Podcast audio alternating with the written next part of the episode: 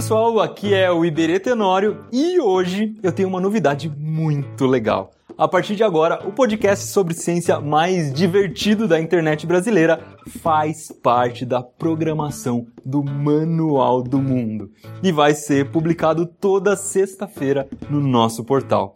E a gente está fazendo essa parceria porque a gente acredita que o Manual do Mundo tem os mesmos valores do SciCast, ou seja, a gente acha que aprender é muito importante, mas aprender também tem que ser muito divertido. Então, SciCast, seja bem-vindo ao Manual do Mundo.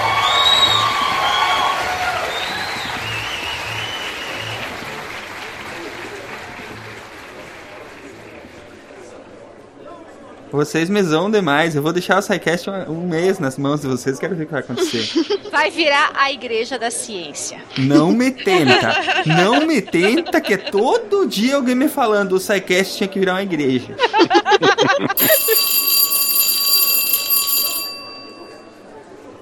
Marcelo, ô Marcelo, ô Marcelo, cadê o resto, do, o resto da gangue Pessoal, do... pessoal, vamos lá, vamos lá, vamos começar a aula hoje. Shhh, a professora Fala, chegou. professora. Shhh. Ih, a professora substituta? Ah, é? E vocês vão ver, substituta. Vamos lá, então. Andrei, O Andrei tava vindo comigo pra escola quando gente- uma grande luz envolveu a gente e quando a luz foi embora ele tinha sumido. ah, ele foi Vixe abduzido. Maria, foi abduzido. Carol, Ai, Jesus. Ai, meu Deus. Ai, presente, professora, aqui, ó. Estrela, Presente. Marcelo. Eu não fui abduzido. Ah, esse é o meu melhor aluno. Netuno. Netuno. Ai, professora. Quem é Ele Netuno? foi. É, então. É que uma parente dele, a Ariel, a filha mais nova da família, ela fugiu pra né, encontrar o namorado dela e tá atrás, indo tá atrás dela. Silmar Presente contente, prof. e Werther. Oi, professora, eu tô aqui, tamo junto. Então tá, vamos lá. Hoje a nossa aula vai ser bem molhada. A gente vai falar sobre água. Gente, só- já começou chicoteando. Ai, Jesus. Ai, 50 tons de água.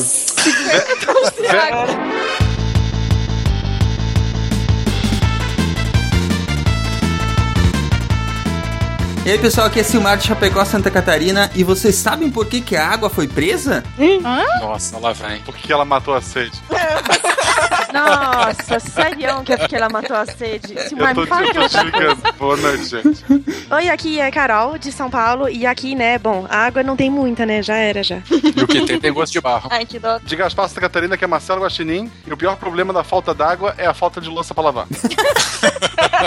Na verdade, é o excesso de louça pra lavar. É, mas aí, aí o pessoal vai pro Twitter e encher o saco dos outros. De Vila Velha, Espírito Santo, eu sou o Werther e eu já tomei 8 litros d'água num dia.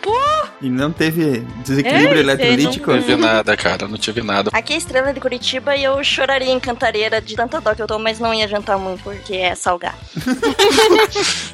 Ah, não adianta muito porque é salgado, não é porque é pouco, né? ah, mas a gente faz esforço, né? É, tá certo. Já estão vendendo na Santa Efigênia o kit, inclusive, com o filme Amigos para Sempre. E o... Ah, nossa, para, esse filme é mó triste, sério, eu já vou chorar. já. Meu primeiro amor também, né? Isso. Aqui é a Fernanda, de Chapecó, Santa Catarina. E olha, olha, olha, água mineral. Água mineral. Nossa, Ela vai ficar Taca, rica. taca a garrafa d'água. Eu percebi agora, eu sou a única de São Paulo, eu sou a única que tá passando sede nesse cast. Eu sou a única que tá sofrendo nesse cast. Ai, estou muito triste. Eu estou, eu estou num vale. Aqui tem pelo menos cinco parques aquáticos que usam água mineral na piscina. De forma corrente. Desculpa. Aff, velho, olha a ostentação. Olha Aqui em. Chapecó choveu tanto hoje que eu tive que voltar pra casa no meio do dia trocar de roupa. Isso que eu tava no coberto. Olha a ostentação das pessoas. Aqui em Gaspar chove tanto que os bichinhos já andam em casal que é pro dia que vem a arca. Vocês estão ouvindo o SciCast, o podcast sobre ciência mais divertido da internet brasileira. Science World Beach.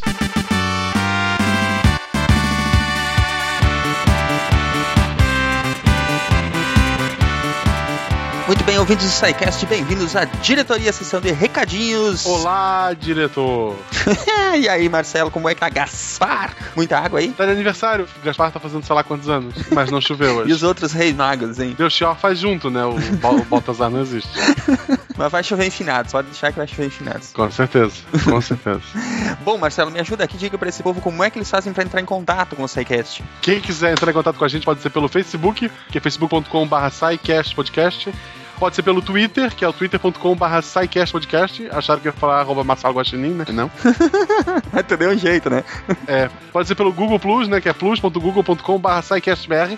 Ou pelo e-mail, que é o contato arroba SciCast.com.br. Bem, e continua, como sempre, a melhor forma de enviar dúvida, crítica ou elogios é através do formulário de contatos lá no site. Procurem no menu contatos em www.scicast.com.br. Estamos em casa nova, Marcelo? Sim, mais, mais espaço agora. Tem um banheiro pra cada um. É uma- praticamente uma mansão, né? E o síndico, a gente Não, boa, como é que é? Tá tranquilo, por enquanto ele não brigou com a gente. Não tá apareceu, né? Eu acho que só vai aparecer no dia de cobrar o aluguel, cara. É.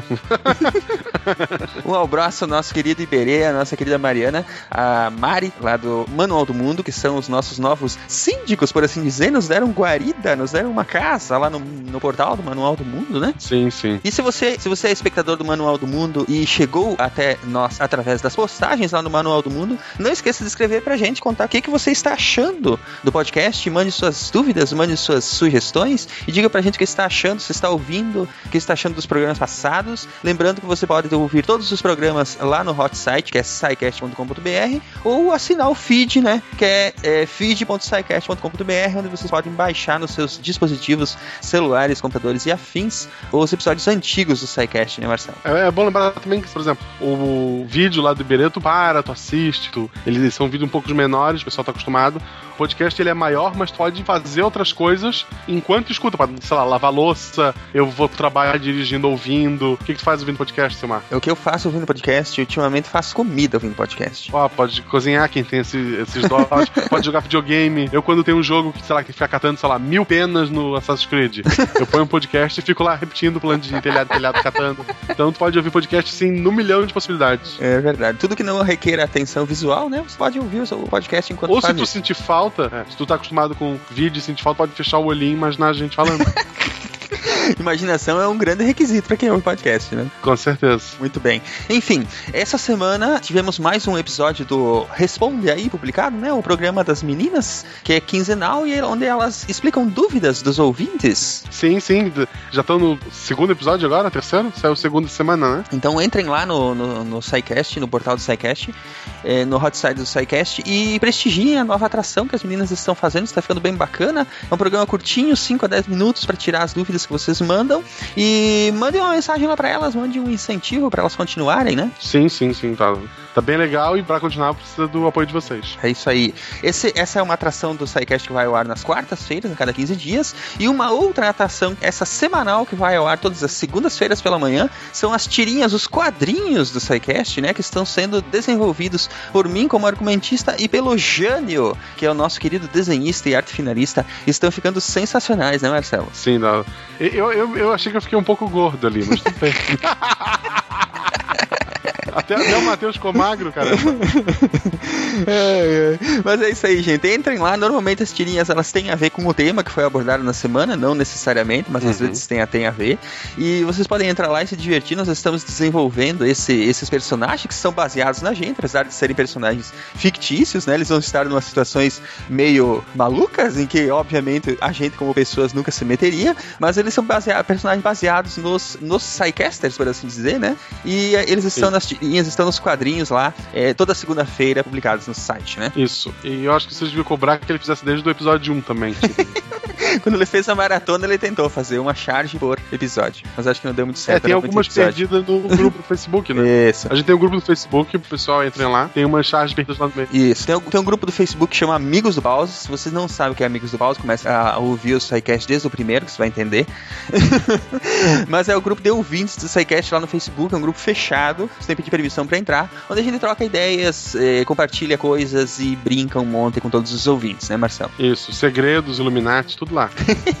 É isso aí. E pra quem gosta da iniciativa do SciCast, gosta da divulgação científica que a gente tá tentando fazer por aqui, vocês podem nos ajudar fazendo uma doação é, de qualquer valor através do PayPal ou PagSeguro. E tem os links aí no post. Isso nos ajuda a pagar servidores e a manter o SciCast no ar. Não é isso, Marcelo? Isso, por favor, doem, a gente precisa. Não é porque a gente foi pro Manual do Mundo, a gente foi só. Só ganhamos uma casa, não ganhamos dinheiro. É. Me- Não, e o servidor pra guardar os, os episódios ainda é por conta do Saquest. Exatamente.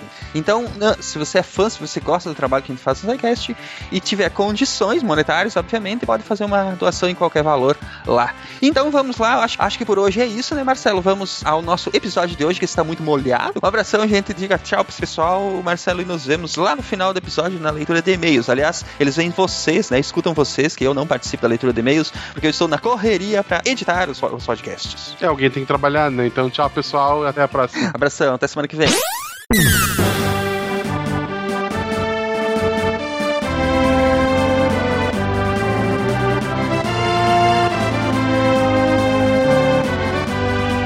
Vamos fazer a perguntinha da semana. E aí, adianta eu economizar água se o vizinho não fizer o mesmo? Adianta. Cada gota é uma gota. Principalmente se você morar em São Paulo. Exatamente.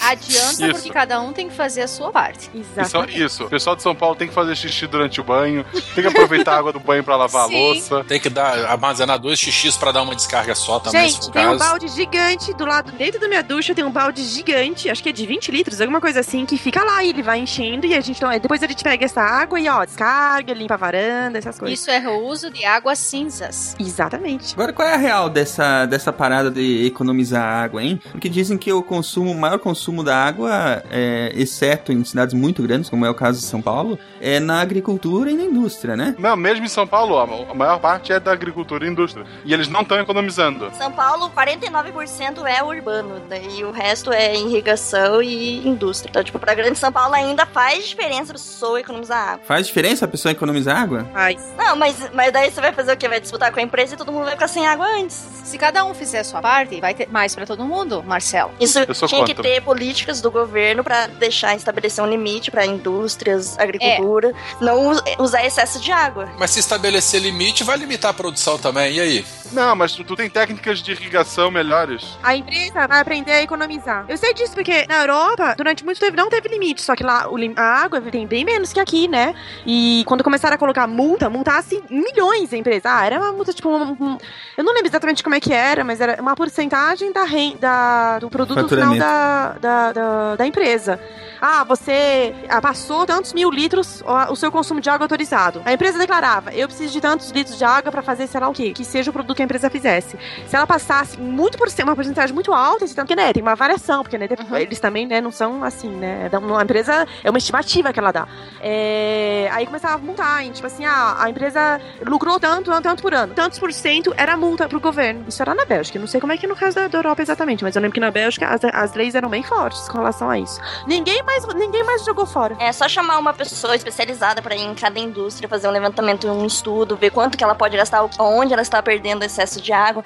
É complicado, mas ninguém quer fazer isso, mas funcionaria pra não ter tanto desperdício de água. Funcionaria Exatamente. mais ainda seria a gente fazer o reuso dessa água que a gente usa hoje. É claro, Exatamente. a gente tem que otimizar o processo industrial e o, e o processo da agropecuária, porque a nossa agropecuária é arcaica, os nossos processos é, de produção agrícola são muito defasados.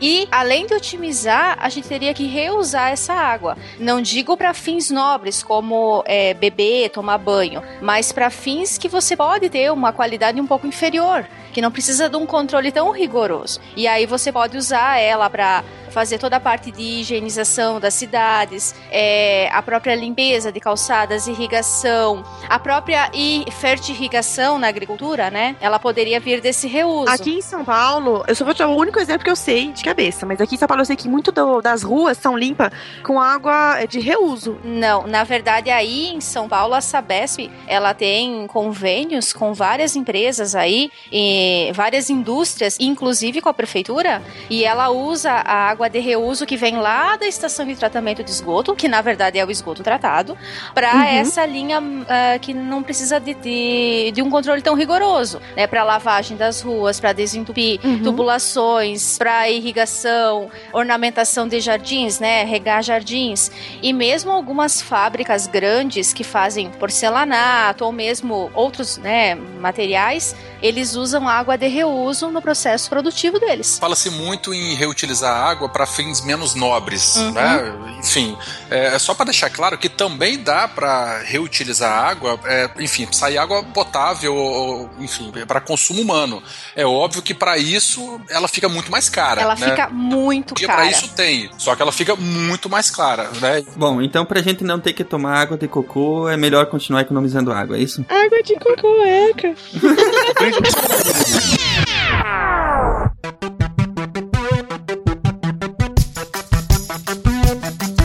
Embora dois terços da superfície da Terra sejam cobertos de água, uma em cada três pessoas não dispõe dela em quantidade suficiente para atender às suas necessidades básicas.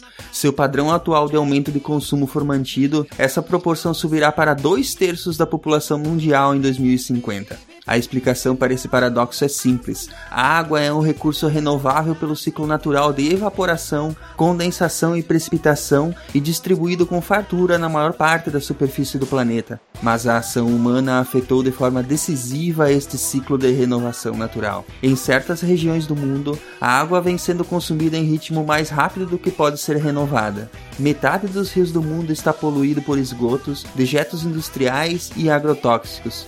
Em alguns casos, o dano é irreversível e aquela fonte de água jamais poderá voltar a ser utilizada. Quase a metade das bacias hidrográficas estão à beira do colapso devido à perda da cobertura vegetal. E as agressões ao nosso bem mais valioso, o líquido da vida, não dão sinais de enfraquecimento. Dia Mundial da Água, comemorar o quê?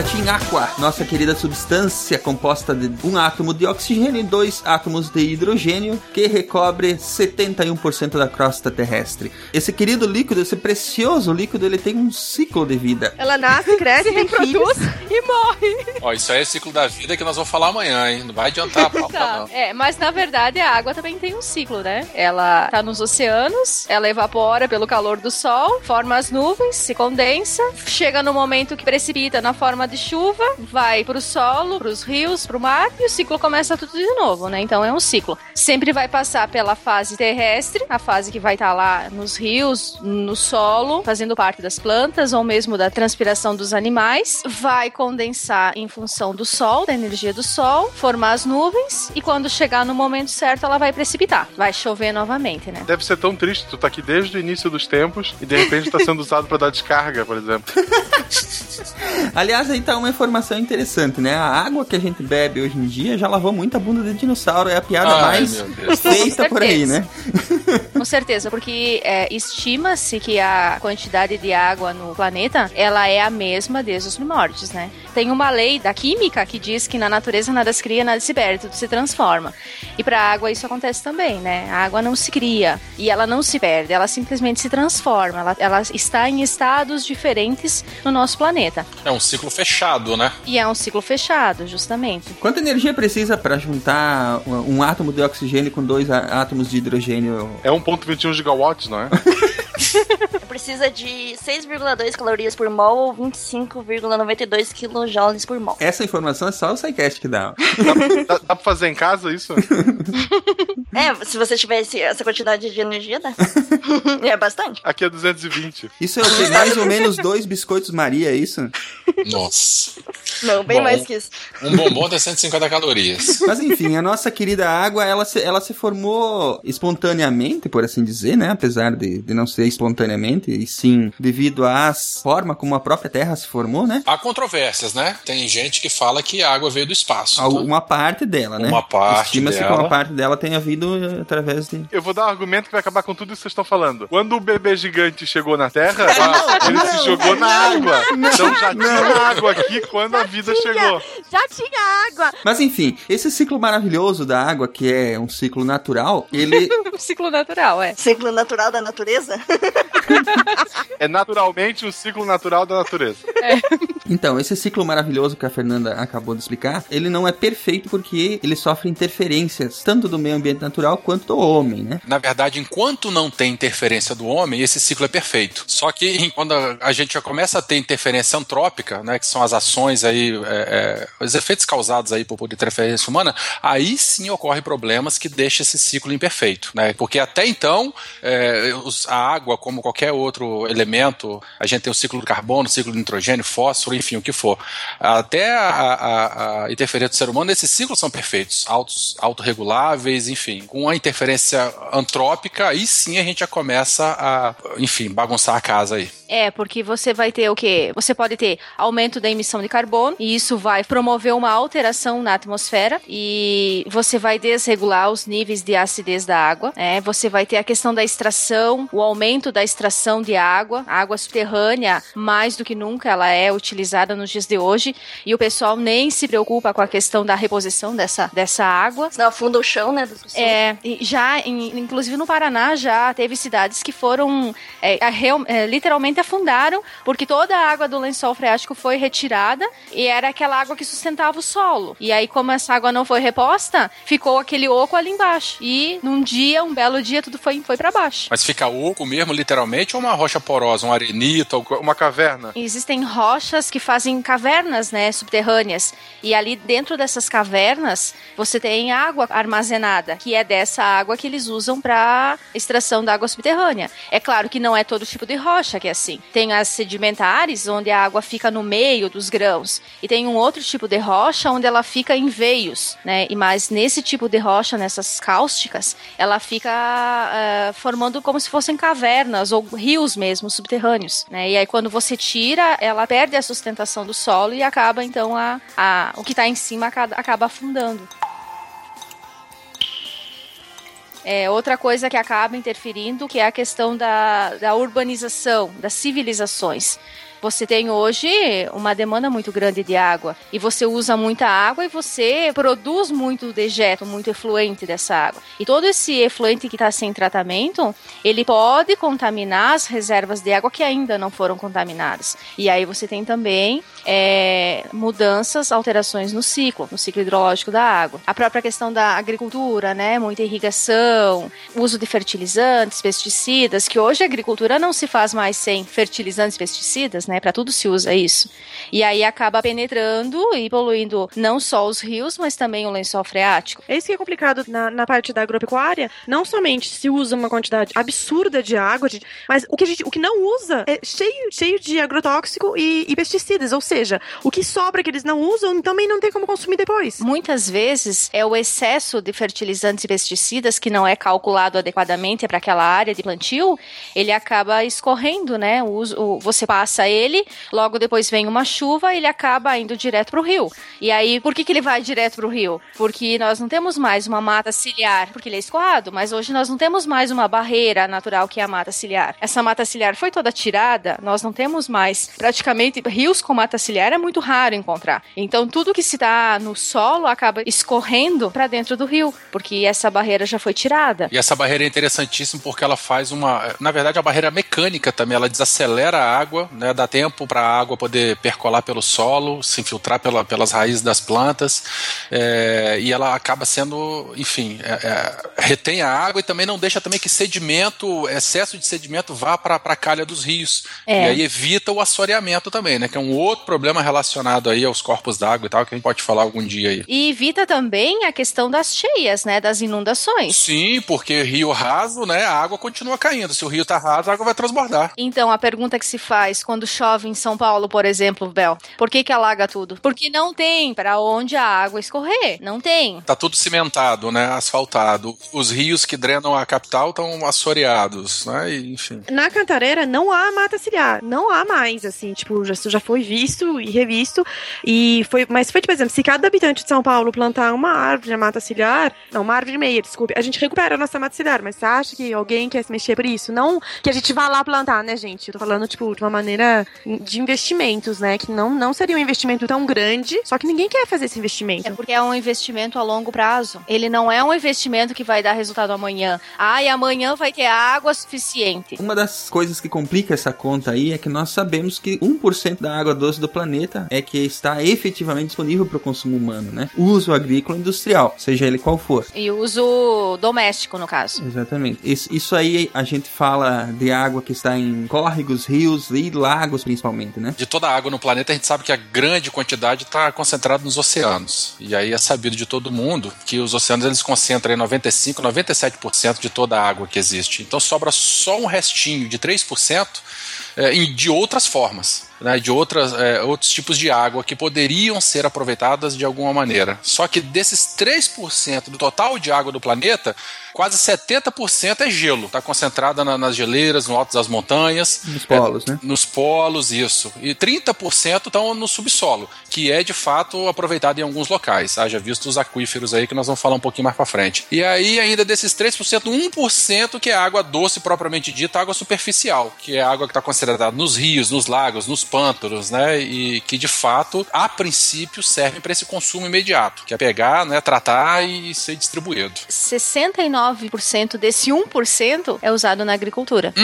21% é usado na indústria e só 10% é usado é uso doméstico, que é o uso que a gente dá para água, né, nas nossas casas. É, agora é sessão tragédia pra gente poder ficar com peso na consciência, né? Não, mas Negócio é. de comer carne, quem gosta disso? É, O dado interessante é que esse 1% ele seria o suficiente para atender 6 a 7 vezes a quantidade necessária para cada ser humano na Terra, né? E o pior é que aqui no Brasil a gente tem uma das maiores médias de banho por pessoa. Vamos aproveitar e fazer um parênteses, né? Nós vamos deixar esse link aí no post com o gráfico de quantas vezes as pessoas ao redor do mundo tomam banho. O Brasil tá na frente.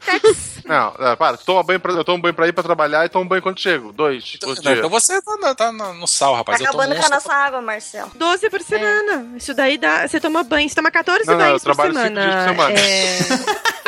Nos outros dois tu não toma banho, é isso?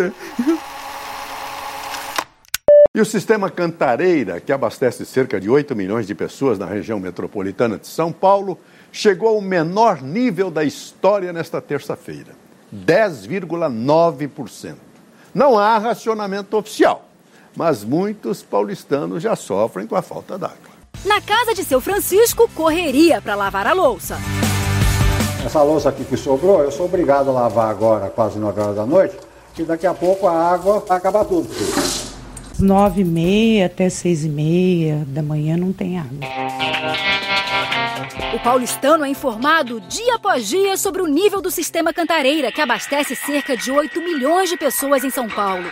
É o sistema mais afetado pela estiagem prolongada.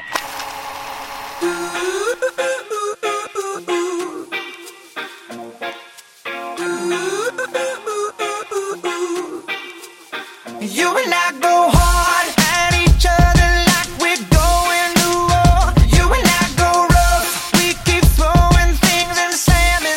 O Werther falou sobre a- as águas superficiais, né? A questão é que nós também temos as águas subterrâneas nos aquíferos, né? É, nós temos toda a água que infiltra da chuva e mesmo da parte onde os rios correm, ocorre uma infiltração de água, elas ficam armazenadas em- nesses, nesse, nessas rochas, que podem ser rochas sedimentares ou outros tipos de rocha. Para extrair essa água do subsolo, você pode usar várias técnicas, que é a, a extração de água do lençol freático, que, é, que o pessoal, né, geralmente contrata aí para fazer os poços, os poços profundos, que a gente geralmente vê nas cidades e que, que abastece as populações. Mas também a gente tem debaixo dos nossos pés o aquífero Guarani. Famoso aquífero Guarani, É, né? famoso. Ele passa, né? Ele está debaixo de quatro países, né? Que é o Brasil, Uruguai, Argentina e Paraguai. Mas a maior parte dele está debaixo do solo brasileiro. Ele acaba pegando parte do Rio Grande do Sul, quase todo o oeste de Santa Catarina, meio oeste, o Paraná praticamente inteiro, São Paulo também, um pouquinho de Minas Gerais, Goiás, Mato Grosso e Mato Grosso do Sul. Então essa água, ah, debaixo desses estados, nós temos o, aquífero Guarani. Então ele tá, ele se estende por mais ou menos 1,2 bilhões de quilômetros quadrados. A gente já sabe hoje que existem empresas de saneamento que usam essa água para abastecimento público. Ela é uma água de qualidade, só que ela tem um detalhe importante que ela vem morna, ela vem quente para cima. Ela é uma água mineral, ela vem quente, mais ou menos a uma temperatura de 35 ou 38 graus. E isso acaba para não causar problema nos sistemas de abastecimento. Ela tem que ser resfriada e ela também passa por um tratamento como qualquer água eh, subterrânea que é captada para tratamento, para disponibilização para o consumidor, né? Se a gente secar o aquífero todo, a gente afunda um pedaço da Argentina?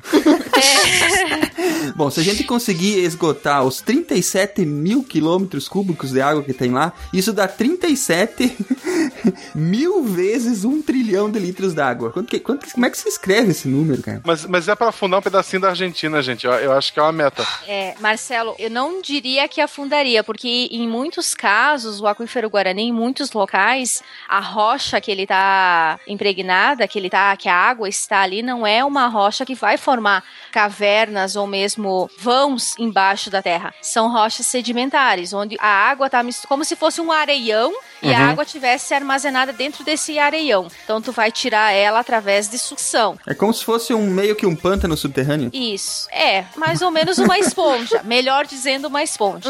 Você sabe a que profundidade ele tá, ô, ô Fernanda? Qual o Então. tamanho aí dos poços aí que precisam ser furados para poder extrair essa água? Tudo depende do local. Se ele tá mais perto dos locais de recarga, que eles dizem, que é nas bordas, se você olhar para o mapa onde fica o aquífero, ele vai ter bordas. As bordas, a profundidade está em torno de 300, 400 metros. Mas ah, eu conheço poços do aquífero que estão a 800, a 1000 metros de profundidade. E ainda tem locais que é mais profundo que isso. É por isso que a água vem quente mesmo também, né? Aumenta a profundidade, aumenta a pressão, a temperatura. Tem locais onde, onde ela é armazenada realmente em cavernas com, com rocha sólida mesmo. Por exemplo, é uma caverna subterrânea mesmo. Seja e- oca. É, oca cheia de água. Do, do aquífero Guarani, eu não, não sei te precisar isso, do aquífero Guarani. Mas eu sei que existem rochas cáusticas que formam esses vãos debaixo da terra.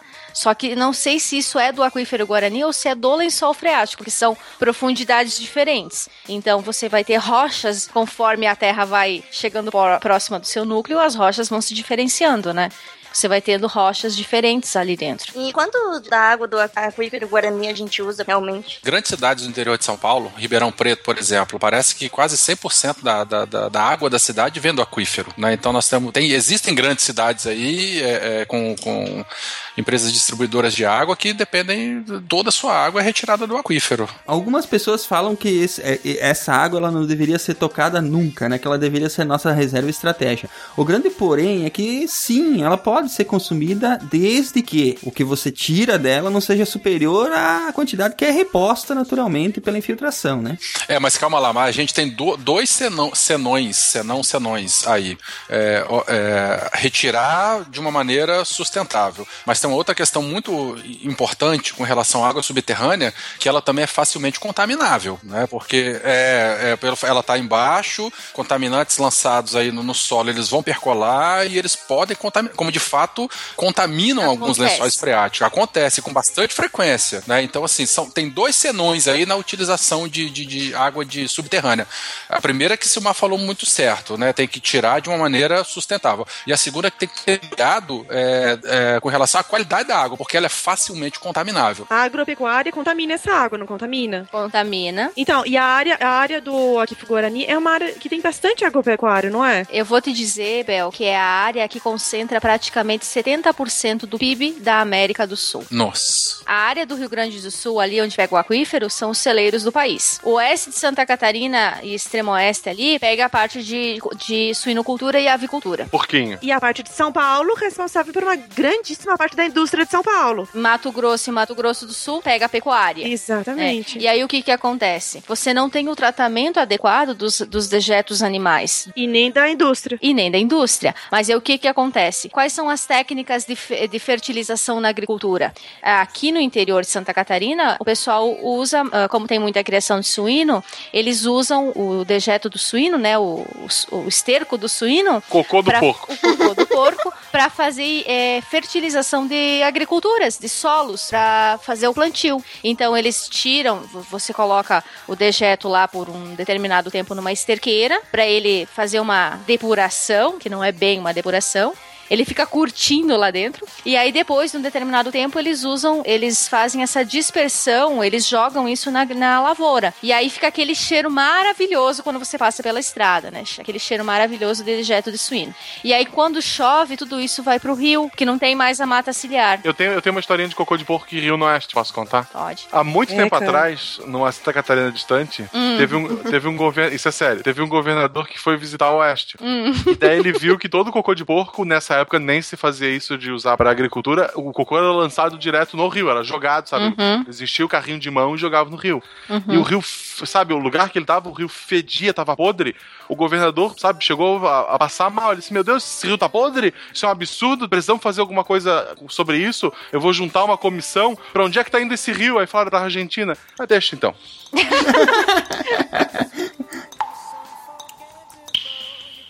Bom, e, e além dessa, desse dejeto que é usado na, na irrigação que acaba indo para o rio, ele acaba é, infiltrando no solo. E a, como a rocha é sedimentada, ela é toda fraturada, ele acaba, de uma maneira ou de outra, chegando na água que está no subterrâneo.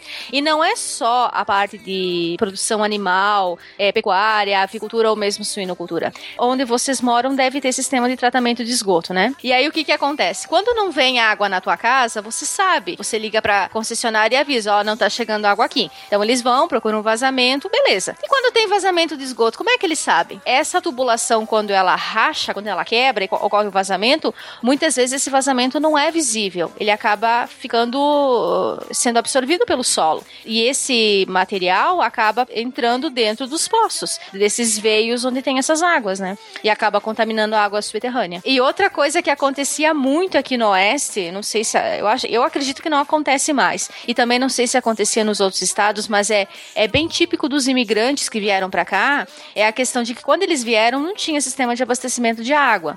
Então, ou eles pegavam de rios, ou eles cavavam poços, poços pouco profundos, que deve ter o quê? 30, 40 metros de profundidade. E aí, eh, logo nas, nas proximidades, eles faziam a patente, ou o banheiro externo da casa, né? E aí acabava que essa patente, ela tinha um buraquinho, onde as fezes ficavam guardadas ali, né, para fermentação.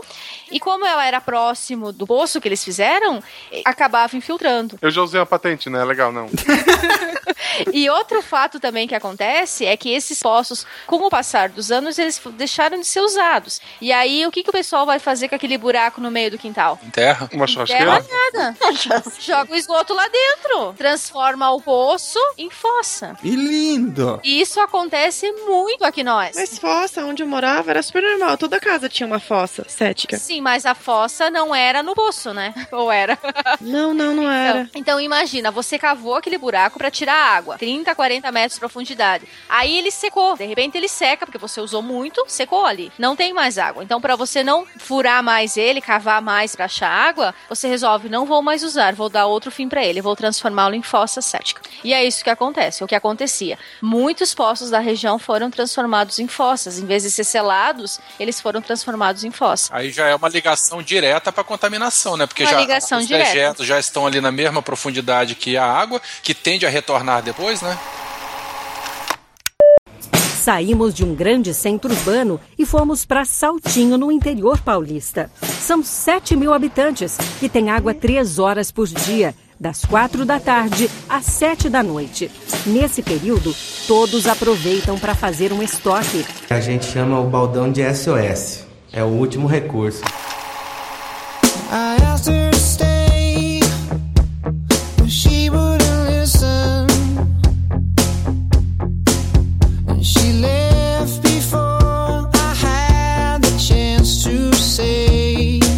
A gente tem jogado muita coisa legal dentro da água, né? Dentre toda essa bagunça aí, é, está matéria orgânica, basicamente esgoto sanitário, né? Outros que são, que são considerados de fácil dispersão, por exemplo, poluição térmica, água aquecida, hidro, hidrocarbonetos e poluição conservativa, que seriam aí já o maior problema, metais, radioatividade e resíduos sólidos, por exemplo, né? Garrafa PET, plástico em geral e toda essa tranqueira que a gente joga dentro da água. Sofá, pneu, roupa, é, cabine, geladeira. Corpo.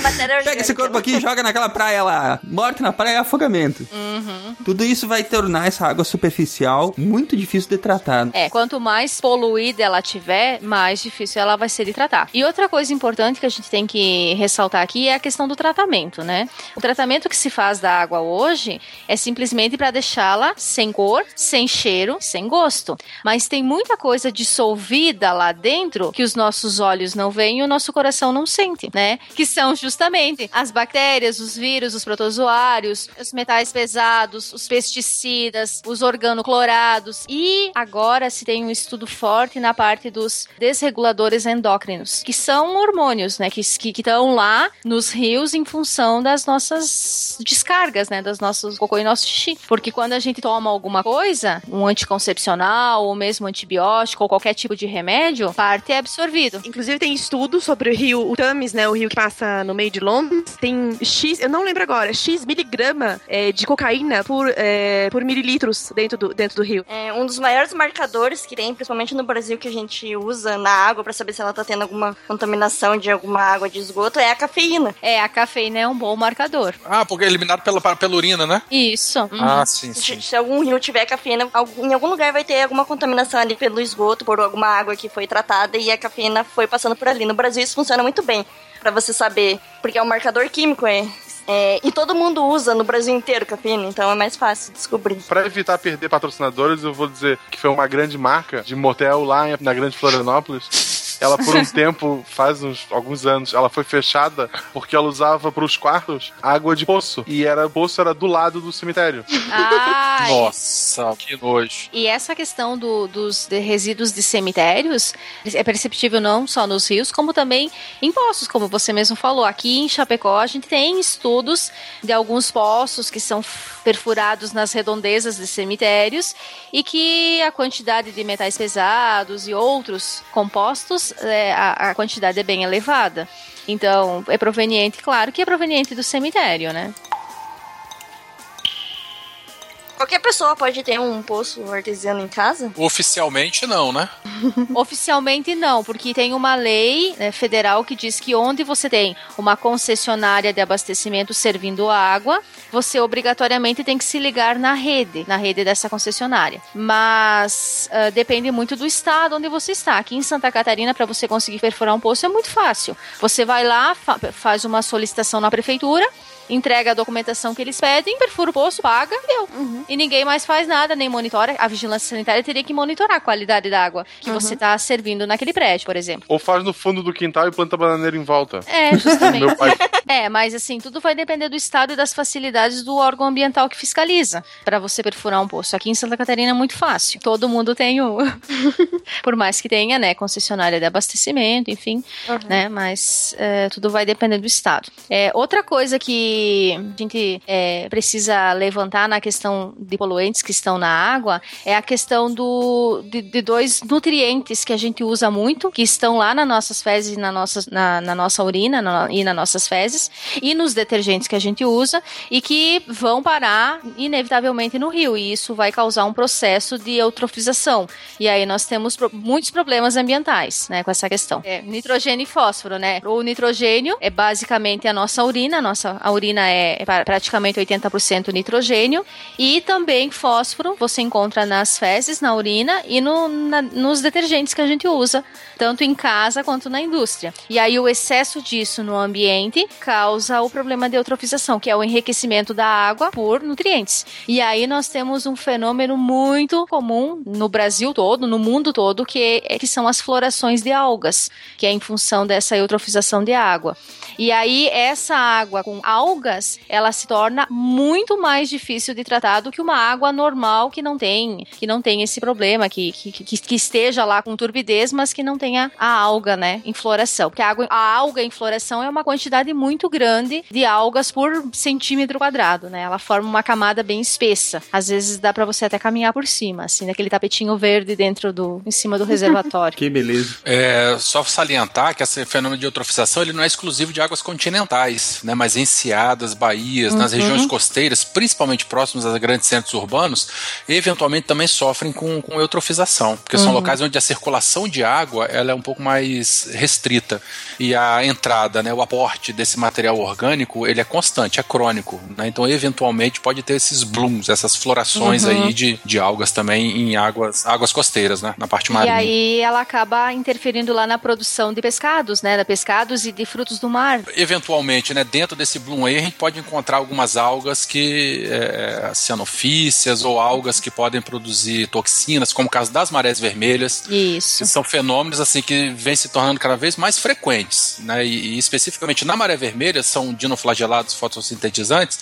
Eles produzem toxinas e liberam essas toxinas na água e acaba contaminando toda a, vida, a biota marinha que tá ali. Dino flagelado? É, não tem nada a ver com dinossauro não, pelo amor de Deus. Não. Então, além dessas, dessa, desses blooms, dessas florações que ocorrem em ambientes costeiros, esses que, que ocorrem em ambientes ah, continentais, em águas doces, eles, dependendo da floração ou do tipo de alga que você tem, ocorre a formação de toxinas.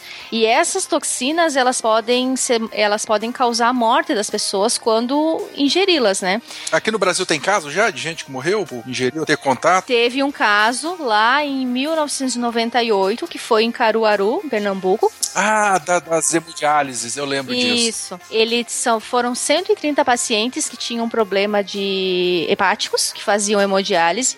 E logo depois ocorreu um problema de falta d'água, era próximo do carnaval.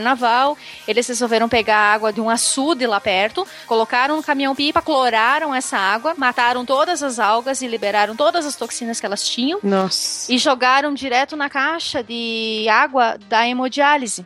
E serviram essa água para as bombas de hemodiálise. E aí, pouco tempo depois que as pessoas já estavam fazendo hemodiálise com aquela água, elas começaram a ter sintomas, né, de Intoxicação. é, intoxicação hepática. E 68 pessoas morreram, né, no final da história. E aí, no- na verdade, ninguém sabia o que que era. Porque aquela água tava lá, eles usaram, e aí começaram a fazer inúmeras, inúmeras investigações, até que uma, uma pesquisadora do Rio de Janeiro viu a reportagem e falou, na hora, eles, ela ligou uma coisa com a outra e foi pra lá, fez a análise da água encontraram é, aeruginosa, que é o nome da alga da cianobactéria, na água do reservatório e encontraram microcistis, que é a, a toxina, eh, numa concentração muito elevada na caixa d'água, nos filtros da hemodiálise e no fígado das pessoas que estavam fazendo hemodiálise e que morreram. E então eles descobriram, essa foi o primeiro caso de morte por toxina no Brasil. Chupa CSI, né? Incompetência, né? Incompetência não foi o primeiro, teve milhares antes. Mas incompetência também de quem fiscaliza, de quem tem que fiscalizar, que, é, que seria o Ministério da Saúde, porque até então ninguém se preocupava em ter critérios para você cuidar da água de hemodiálise, por exemplo. Existiam critérios, mas, por exemplo, a questão das cianobactérias nunca não, não era incluso nesse critério, não tinha nesse critério. E aí foi a partir de 2004, com a nova portaria de que fala que, que cuida do controle da qualidade da água para abastecimento público, que se iniciou o monitoramento de cianobactérias no Brasil. E aí, a partir daí, a gente percebeu, assim, é, um aumento hum, gradativo e, e não só gradativo, mas também um aumento rápido da quantidade de ambientes que estão contaminados por algas. Então você é óbvio que você tem mais desenvolvimento, você tem menos cuidado com o ambiente, você tem mais esgoto ali dentro, mais nutrientes, e você vai ter mais algas e mais toxinas, né? Então hoje todas as companhias de saneamento elas têm que ter um monitoramento mensal da quantidade de cianobactérias e de cianotoxinas na água dos seus os rios, os, os rios que ela usa para abastecimento. É, eu queria falar um negócio sobre que nem você comentou da espuma, né? Por que, que ela agrava tanto isso na água? Porque a espuma que tem nos detergentes que a gente tem é, são os tensoativos, né? E, e neles tem tipo, compostos de, com fósforo. E isso é ruim porque a espuma fica ali em cima da água e ela faz com que tenha esse acúmulo de fósforo. E, e é só porque fazer espuma na, no detergente. Tanto que agora existe as pessoas que fazem detergente biodegradáveis, né? Porque não tenha isso. Só que o detergente biodegradável não faz espuma. Então, quando a senhorinha vai lá comprar o detergente e fazer. e lavar a louça. Não vende bem, né? Não, não vende bem, Acha de que não verdade. limpa, é? Acha que não limpa. É, e o negócio é super bom pro meio ambiente, ela não quer. Daí agora eles estão tentando desenvolver alguma coisa que faça alguma espuma que seja biodegradável pra isso, justamente porque as pessoas não querem usar um detergente que não faz espuma pra lavar a louça. Se eu não consigo fazer uma barba de Papai Noel, não é um bom detergente. É meio estranho, demora pra acostumar, não nego não. As primeiras vezes que eu usei, eu demorei um pouco. E ele é mais caro, não adianta. Deixa eu só complementar uma questãozinha com relação à eutrofização, que a Fernanda começou a falar. É, que enfim, a gente tem a. acontece na entrada excessiva de, de nutrientes na coluna d'água com proliferação de, de algas, microalgas, o que for. Mas todo mundo já deve ter passado perto, já sentiu, já viu um valão, né? Aquela água preta, nojenta, é, fedida no- nos centros urbanos principalmente. É, isso aí já também já é um processo final de, de eutrofização daquele corpo d'água, porque, enfim, entra muita matéria orgânica. As bactérias que estão ali, no, no- as bactérias aeróbicas, daí vão começar a degradar aquela matéria orgânica. E o resultado final, é, enfim, essas bactérias vão produzir é, CO2, né? O, o CO2 ele vai dominar ali a, a- a- aquele corpo d'água e de repente não vai ter mais oxigênio. E aí a decomposição ela vai virar. Antes era uma decomposição aeróbica da matéria orgânica, de repente ela vira uma decomposição anaeróbica. É, e aí com a liberação de gases e tal. E, Aí e- libera metano e outros Exatamente, gases, né? que dá aquele cheiro de ovo podre, aquela coisa toda. E aí, aí esse corpo, assim, corpo d'água, quando ele chega nesse estado, nesse estado daquela água preta nojenta, é, para recuperar é bastante difícil. Tem que cessar a entrada de nutriente, tem que fazer a aeração forçada, tem que dar tempo ao tempo, ao tempo para poder recuperar. Que é mais ou menos o caso do Tietê e do Pinheiros, né? Exatamente. O único rio atualmente que pode caminhar sobre ele. É o Tietê. né? É, não, é complicadíssimo. O Tietê já tá sendo recuperado há mais de 10 anos. Assim, melhorou muito a situação. Era muito pior. Eu lembro quando eu era mais nova, nossa, era tipo, era muito pior, gente. Você via as paradas boiando. Hoje em dia ele, ele é bem mais cuidado. Não, Mas tem não é dúvida. impossível, né? Porque o Tamisa Não, não é. e, o, e, o, e o Senna, é, eles, eles foram recuperados e eram igual o Tietê aí, gente. Principalmente o Tamis. O, o, o Tamis era, era assim, um esgoto a céu aberto. Era uma coisa assim, absurda, gente. De você ver so- sofá boiando, essas coisas mesmo lá. E todo mundo, ai, nossa, Europa, primeiro mundo. Não, não, não, não. Povo porco, povo porco é no mundo inteiro. Só que tem uma diferença, né? Lá, quando eles resolveram fazer, eles resolveram pra valer. Aqui, eles brincam que vão resolver o problema. Eles só brincam. Eles não fazem de verdade. Eles ficam anos pra tentar recuperar uma coisa que poderia ser recuperada em muito menos tempo e com muito menos recurso. Só que alguém tem que ganhar com isso, né? Por que, que eu vou começar agora o meu mandato se só vai terminar no mandato do próximo? É, justamente. É, é mesmo o proble- problema de sempre. Por isso que o problema da cantareira atual é por causa disso. Porque, porque assim, poderia ter. Não deveria ter chegado no estado que tá, mas quem deveria ter tomado provi- as providências? Ah, não, ainda aguenta quatro anos? Ah, deixa pro próximo. O próximo vira. É Copa, não vamos economizar água agora, fica feio. É Copa, vamos deixar pra falar pra economizar só depois. Ou então, é ano eleitoral, né? Não podemos falar esse assunto nesse momento porque é ano eleitoral, então vai votos. prejudicar. Vai prejudicar os votos, né? Muito bem, então fica a nossa referência pop da vez, o ídolo da Carol, Chris Hadfield fazendo uma demonstração em vídeo sobre como eles fazem pra reciclar a urina na estação espacial. Xixi. Aí tá aí. É, água de Do xixi. dele. O Rio Piracicaba, que já foi tema de música sertaneja, já não está mais jogando água pra fora, como diz a letra. O rio de Piracicaba vai jogar água pra fora. Muito pelo contrário, ele está assim, 3 metros abaixo da sua vazão normal. O Piracicaba é um dos rios que abastecem o sistema Cantareira e passa pela pior estiagem em 90 anos.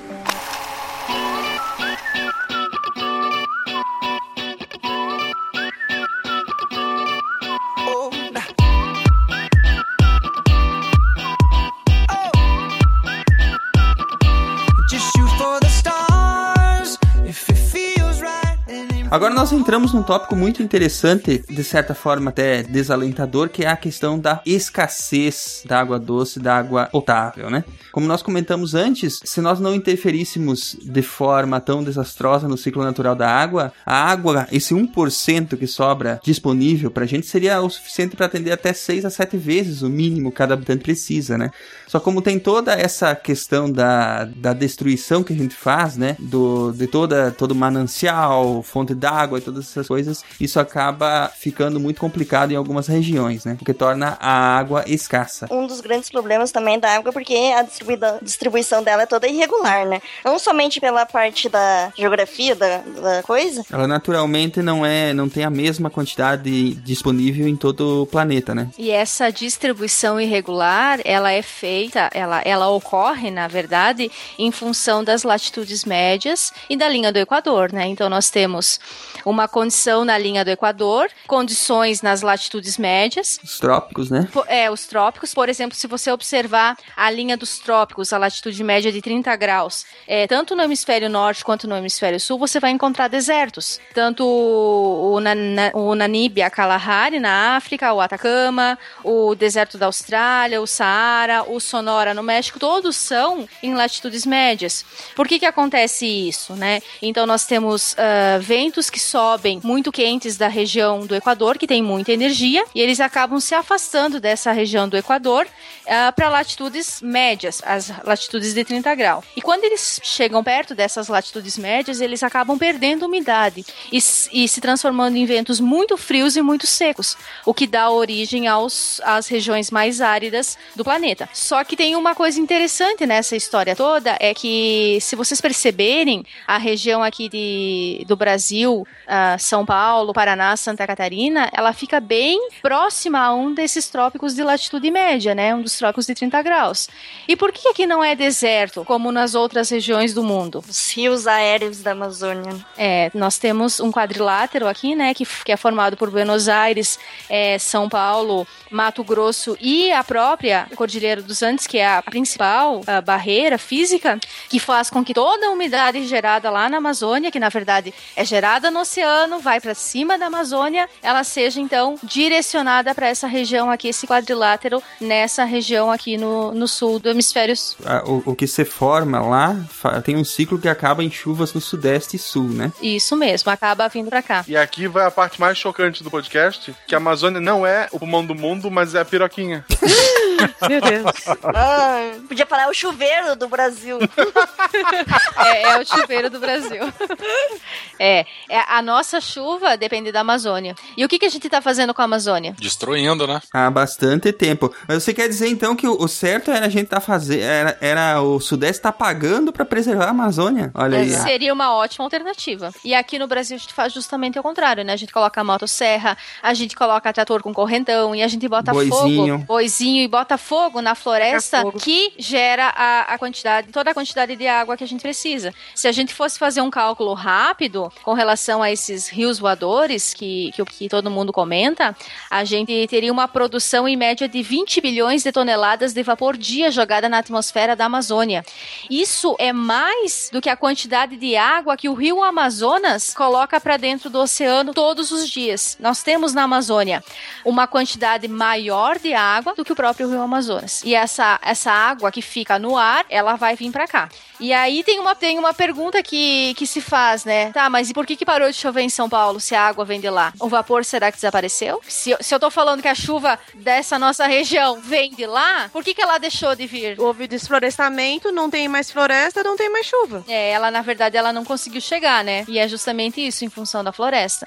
A floresta é o que vai determinar é, toda a questão da nossa, da nossa distribuição hídrica, se nós vamos ter ou não água, é a floresta. Tu falou que a, a- esse vapor ele vem em parte lá do, ah, lá do oceano, né? Sim, ele vem do oceano, o vapor vem do oceano, ele junta com a evaporação Evapotranspiração. a evapotranspiração lá da Amazônia e aí ele desce barrado pela Cordilheira dos Andes, né, para essa região aqui onde nós temos a Mata Atlântica. Nós tínhamos, né, hoje nós não temos mais, que é essa região de mata, que é esse quadrilátero que eu falei para vocês, né? Mas o problema ali pra gente deixar bem claro o qual é o problema. Na verdade, é uma. A, a gente tem que deixar claro que são. Não é um problema, sim vários, né? Porque ah, toda a mata que foi derrubada da Amazônia, ela impede que se forme o vapor, tem que subir, formar, digamos assim, um, um- um- uma massa crítica para ele poder vir, vir aqui para baixo, né? Mas isso também não é só o problema, porque sem a Mata Atlântica também o que vem para cá não consegue saturar para chover. É isso mesmo, não consegue eh, ser o suficiente, porque nós temos aqui o que, que acontece lá, acontecia no solo ali quando começou as primeiras chuvas logo depois dessa grande seca que teve, até hoje. O que, que aconteceu com o solo? Ele estava extremamente seco, ele precisava da- absorver toda aquela água. Se você tivesse árvores naquele lugar, ou pelo menos na margem daqueles Não estaria lagos, tão seco. não estaria tão seco. Você teria, você conseguiria, ah, teria água armazenada nesse solo. Então a água que seria armazenada, ela ia ser muito menor e você teria muito mais água ah, a ser disponível no reservatório. Seria mais fácil de saturar o solo de água se tivesse a cobertura vegetal em volta, né? Isso mesmo. Porque ela- as Uhum. raízes, enfim, a, a biomassa vegetal já daria, já ficaria com, com um pouco de água ali dentro. Isso Sim, lu- lugar que não tem floresta, quando chove muito, dá enchente. Que nem a cantareira aqui em 2009, 2010, ela encheu muito, porque choveu bastante e não tinha mata pra ela picar. E ela picava tudo lá, encheu bastante. Só que em lugar que também não tem mata, quando não chove, seca tudo, porque não tem aonde a, a água ficar, né? Ela não fica armazenada no subsolo, né? Ela evapora, toda ela evapora, porque ela, a tendência dela é vir, a água do subsolo é vir para os rios. E se você não tem sombreamento no rio, você tem um rio aberto sem mata ciliar, você tem uma grande lâmina d'água. Isso evapora muito rápido. Sim. É bem o contrário do que acontece quando você tem um rio que tem uma mata ciliar. Dentro ali embaixo daquela mata ciliar no rio, é bem mais fresco, a temperatura é bem menor do que no rio que está aberto, né? Eu, eu participei agora, até estava terminando uma pesquisa do mestrado e eu consegui provar isso em, em números, né? Uma coisa que já é batida, mas eu consegui provar em números essa questão da, da influência de uma floresta. A floresta que eu estudei é a floresta umbrofen-lamista, mas a importância dela na qualidade da água e na quantidade de água disponível para uma população aqui que a gente, onde a gente mora, né? Então, assim, ela, a gente acha que, ai, eu vou, vou tirar uma árvore, vou desmatar, ah, isso não vai fazer diferença. Vai, vai fazer diferença. Já que nós chegamos até aqui, vamos às referências pop, então. Tank Girl de 95. Quem já viu esse filme? Eu já, eu já, milhões de vezes. E eu tinha um pôster dele no meu quarto. É sobre uma menina e um tanque? É uma menina em um tanque em um futuro super mega apocalíptico sem nada de água e Eu gostava É tipo da, maqui- da maquininha que sugava a água do, do corpo dos- das pessoas. A água ficou tão cara que até o, a água no corpo humano, como o corpo, né, é feito com uma grande quantidade, uma porcentagem de água, coloca, né, um, tipo um sugador, assim, que já Uhum. tem uma garrafinha em- embutida, e fica na pessoa, aí, tipo, puxa toda a água da pessoa e já vem numa garrafinha, a pessoa, né, fica É, aquela a pessoa vira uma múmia. garrafa de água mineral, né? Ô, Carol, a gente não é 90% água, então tava faltando água lá né? É, assim, é, então, essa imagem, eu lembro, eu lembro, olha só que engraçado, eu lembro que pequena, porque eu vi esse filme, primeira vez eu devia ter, sei lá, uns 12 anos, 14, nem, não, 12 anos eu acho. E aí, a água da garrafinha, eu falava, nossa, a gente tem tão pouca água assim no corpo. Eu achava estranho, porque é uma garrafinha bem pequenininha quente de água, não é uma parada tipo, ah, sai 3 litros. E tipo, a gente tem bem mais do que isso no corpo.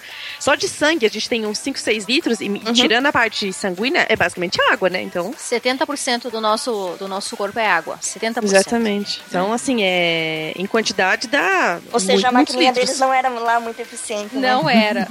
É, não era nem mas, pouco verdadeira. É, entre nada e aquilo já era alguma coisa, eu já achava uma puta de uma tecnologia. E assim, vamos combinar que os- o, o personagem principal, do- os dois personagens principais do filme são duas meninas, então já começa por aí, a parada já tá muito bem feita. E depois são cangurus. Então, assim, Cangurus. Elas são namoradas, legal não? feito. O namorado da, da principal do filme é um canguru. Olha só que maravilha. Isso sim é um futuro pós-apocalíptico. Assim como o é o futuro pós-apocalíptico do Wall-E, né? Não podemos deixar de citar esse filme que é, a- a- o pano de fundo dele é exatamente que a humanidade teve que sair do planeta porque esgotou os recursos, né? Eles usaram tantos recursos, né? Usaram tudo, poluíram e deixaram todo o esgoto deles aqui, todo o lixo deles aqui e foram viver em espaçonaves no, no espaço. Que é o meu objetivo de vida. O, o objetivo do Marcelo é ter uma cadeira daquelas. Eu queria falar também de Duna, do Frank Herbert, que eles pegam, você tem uma Hum, máquina eles, atrás de você, tiram, eles tiram umidade do corpo também, não é isso? Ou não? do, do seu cocô. Ah, Eles é filtram em verdade. você. Cocô de novo aí! Exato, já você citou vai... cocô Nós não 20 vamos conseguir fugir mesmo da água de cocô, né? Não vai ter jeito. Tá uma merda isso. É, nós já chegamos na água de mijo, né? Também. Já passamos pela água de mijo, já foi, já. Agora a gente já falou da cocô, da mijo, agora vamos voltar na cocô. Caramba, cara. Marcelo, que referências são essas, Marcelo? Na pauta eu botei ali duas referências que botaram filmes, né? É, no Galinha Pintadinha 1 tem a música Fui no Tororó. Que lembra muito São Paulo. É, o, pri- o primeiro, a primeira frase é Fui no Tororó, beber água não achei. Eu acho que é, é- é São Paulo ali, foi profética nessa música. Galinha Pintadinha 3 tem duas músicas, que é a Dona Aranha, né? Que a Dona Aranha subiu pela parede, veio a chuva forte e a derrubou, né? O efeito da, da água sobre a natureza, eu acho que ela é filosófica pra ser sobre estudada. sobre a, a fauna, né? É. E tem a música também Lava a Mão, que, sabe, chegou da rua, foi ao banheiro, andou de busão, brincou no chão, espuma, espuma e lava a mão. Isso mesmo. Muito Ah. bom. Excelente para as crianças de 2 a 3 anos, né? É legal, o legal desse, desse clipe do Lava a Mão é que tem o sapo lavando o pé. Você veja bem, a linguagem, ela, ela faz referências a ela mesma, entendeu? A outra música é o sapo tá lavando o pé e tem, tem um sapo lavando o pé e tem três atrás dançando, assim, a parte bem E aí, do... e aí o sapo não tem chulé, né? Ah. É. Não, porque ele mora lavou o pé. lagoa, não lava o pé porque tem chulé. Foram acionadas hoje as bombas de captação da última reserva de água do sistema Cantareira, que abastece quase 9 milhões de pessoas na região metropolitana de São Paulo. De acordo com o governo do estado, o uso do chamado volume morto deverá evitar o racionamento. Das 14 bombas flutuantes instaladas no interior do estado, sete já foram acionadas. O sistema funciona assim. As bombas jogam a água que está abaixo do nível de captação das comportas para os canos que despejam o volume num canal de concreto. A água então cai por gravidade até a torre de captação. O volume morto tem ao todo 400 milhões de metros cúbicos. Por enquanto serão usados 182 milhões. Isso significa que o nível do Cantareira, que ficou abaixo de 9%, subirá para 26,4%.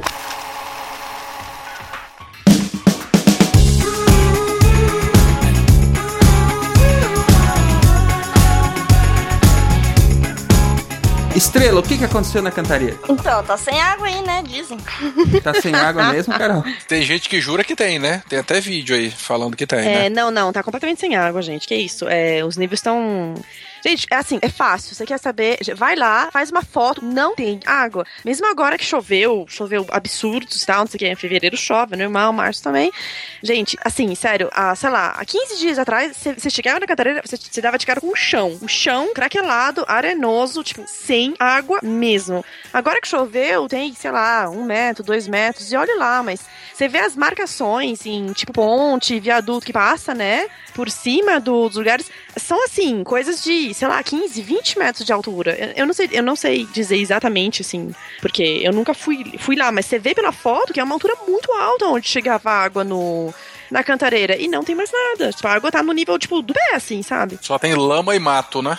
Crescendo. São Paulo possui atualmente oito sistemas de abastecimento de água, né? O Cantareira, que é o primeiro, ele tem 982 milhões de metros cúbicos de volume, de capacidade. E eles contam, além disso, tem mais 180 de volume morto o primeiro e mais 100 do volume morto do segundo. Alguém me explica o que é o volume morto? É, é o seguinte, quando a pessoa a- você precisa de uma bomba pra pegar água, puxar água, você tá pegando volume morto. Ah, Se você for pela ação da gravidade, não é mais volume morto ali. Porque é uma as- água que não tem pressão. Isso. Você precisa de é, Bombear ela pra- bombear água com bombas e tal, porque Você tem custo pra bombear ela. Aumenta muito o custo dessa água, né? Porque a água que já vem já sem você ter que fazer, sem ter bombeamento, aumenta o custo, diminui a pressão É. é, que tem nas águas. é uma água estagnada, não é uma água que ela tá em então tanta circulação, ela não tem uma corrente, como tem a água que não é do volume morto. Essa água do volume muito estagnada, ela tem assim uma, uma microbiota muito superior e assim, porque são umas bactérias que são deix...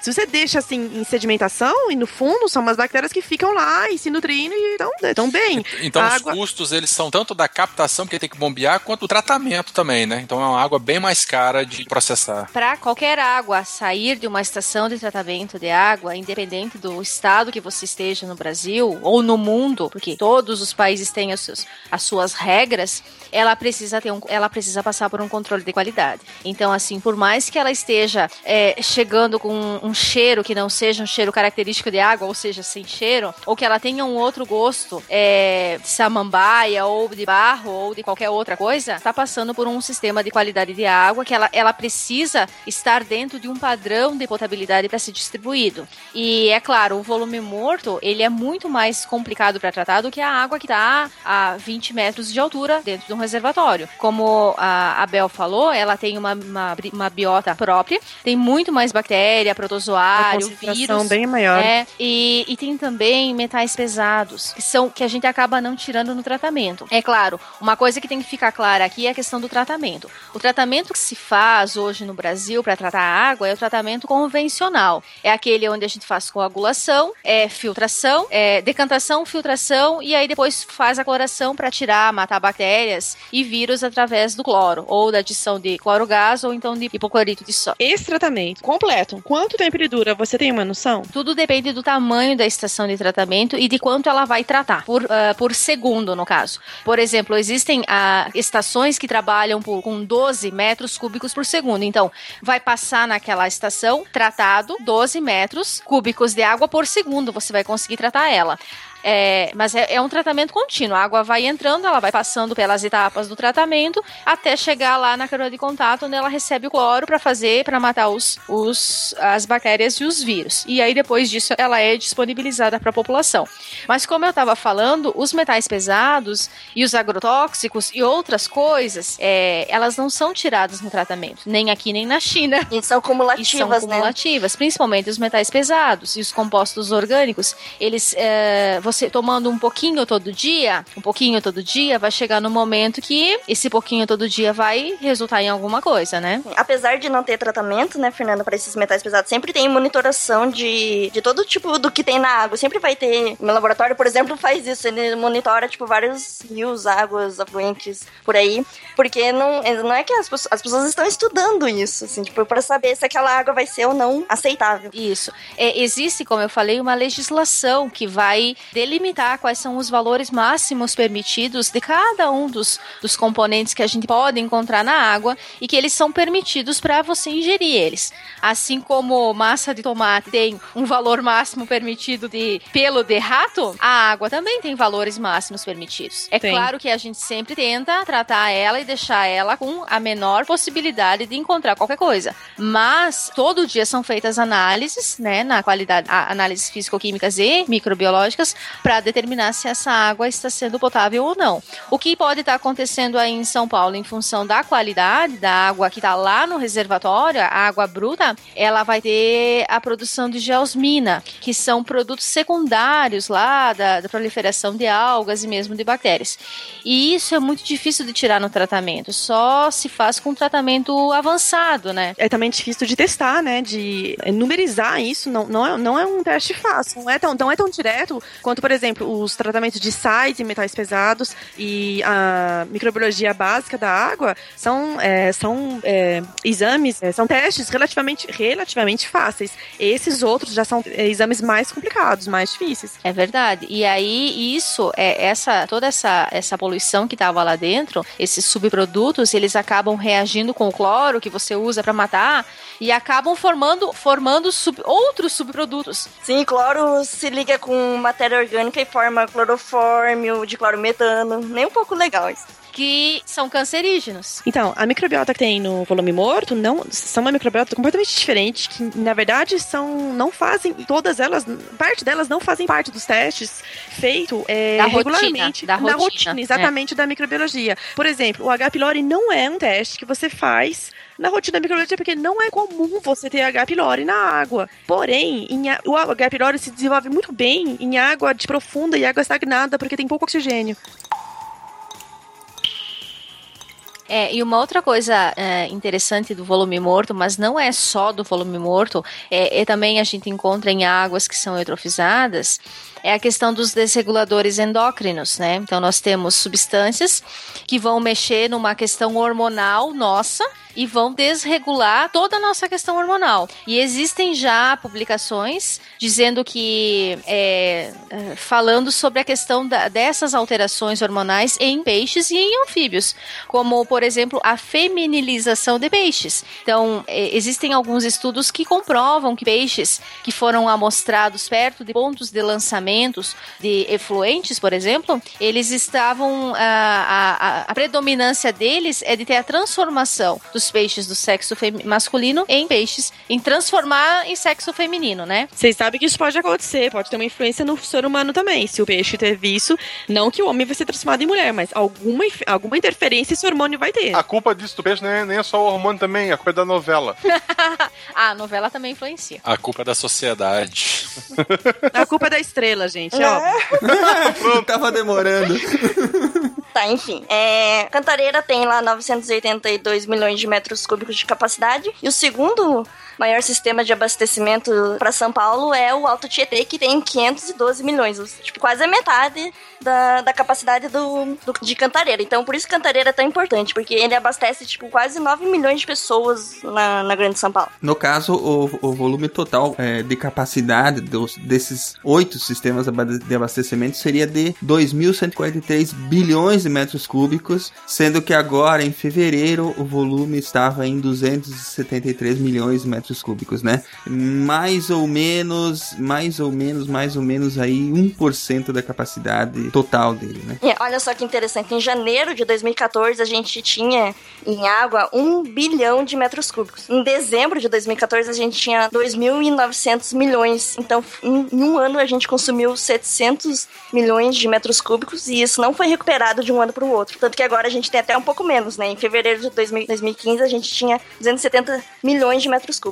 Então, não melhorou as coisas de um ano para cá. Não, só Ela piorou. só piorou. Na verdade, eu diria que nos últimos cinco anos só piorou. Não teve uma enchente lá em 2012, 2013 que, que fez todos os reservatórios transbordarem aí em São Paulo? Porque jogar Não água foi- não foi em fora. 2009? É, Foi foi, dois- 2009, Foi 2010, foi 2010, é. Desde essa época, a água só vem caindo de lá. É, em 2003, ele chegou a quase 0% o volume de, de em Cantareira. Quase 0%. E agora tava menos 28% agora em Tá, 2014. há mais de 20 anos, entra governo, sai governo, não se faz obra pra melhorar o sistema que tem. A população aumentou de uma forma gigantesca e o, todo o sistema de água continua igual. E não é um, um governo que tá agora, nos últimos, sei lá, 12 anos, ele tá lá, sei lá, ou o outro, sabe? É, é política pública que não tem, sabe? A única coisa que São Paulo pode fazer é criar um, um grande reservatório pra esperar agora finados, porque sempre chove, né? É, encherem o reservatório com isso. Um funil gigante, sabe, em cima da cantareira. Nós já falamos dos, dos diversos fatores que contribuíram para a escassez em São Paulo, né? E vamos só deixar aí no post alguns links sobre exatamente o porquê que o desmatamento dos mananciais ajudou a secar São Paulo. Vamos deixar ah, outros links de matérias que ajudam a entender melhor essa pro- problemática. Mas resumindo tudo, né? é, a escassez em São Paulo não é problema só da falta de chuva, ela é muito agravada pela falta de cuidado com os mananciais, pela falta de cuidado de uma forma geral com todo o sistema de, de fornecimento de água, né? E que inclui desde o de melhorar o tratamento, melhorar o desperdício, proteger, proteger as áreas dos mananciais e recuperar as matas ciliares, né? Como último ponto, nós temos aí umas, algumas coisas que foram levantadas nos últimos tempos, né? Depois dessa crise chegar a proporções alarmantes, foi cogitado utilizar a água da represa Billings para abastecer São Paulo. E qual é o problema dessa represa? Então, a, a Bines é uma represa que eles usaram para fazer uma hidrelétrica chamada Henry Borden e ela é para indústria, certo? Só que a, a Billings possui capacidade de 995 milhões de metros cúbicos, ou seja, ela é maior que Cantareira ainda.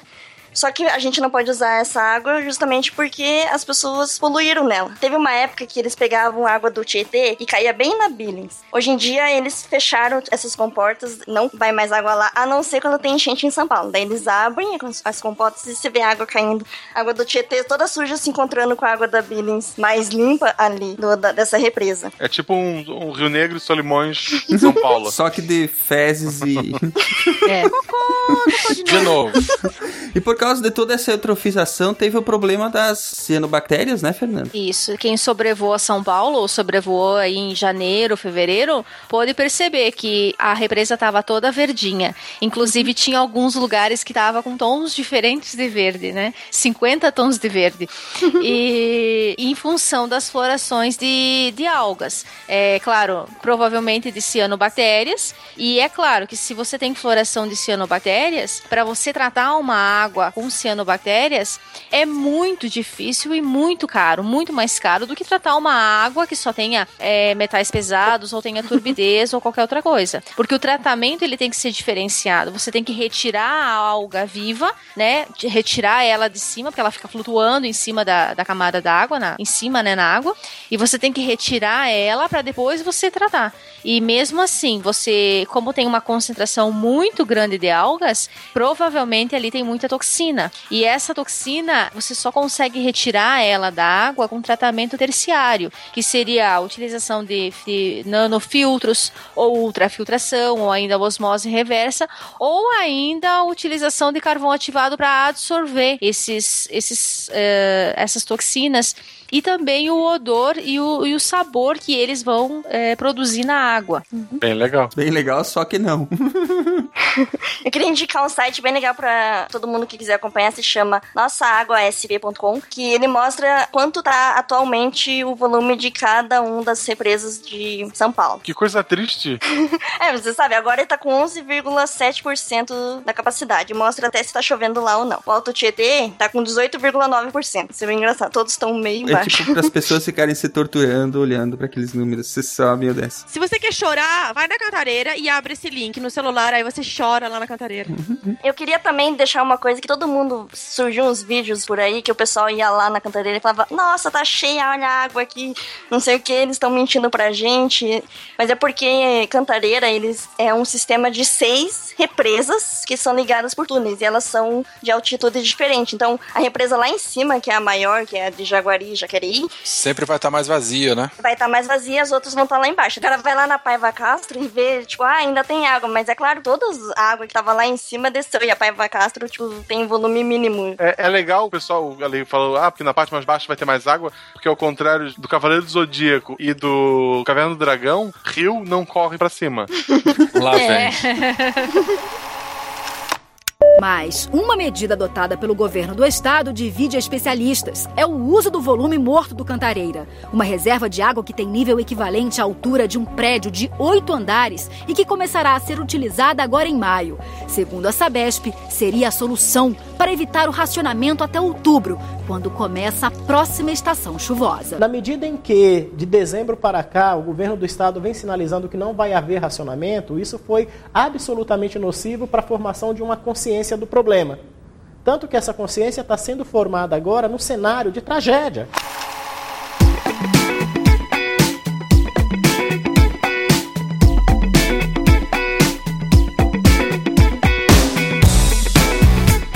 Chegamos finalmente à parte das alternativas e soluções. Marcelo, tem jeito? Tem, porque assim, ó, um ser humano que é capaz de criar uma máquina que gela a menos de 18 graus no lugar, ele é capaz de criar qualquer coisa.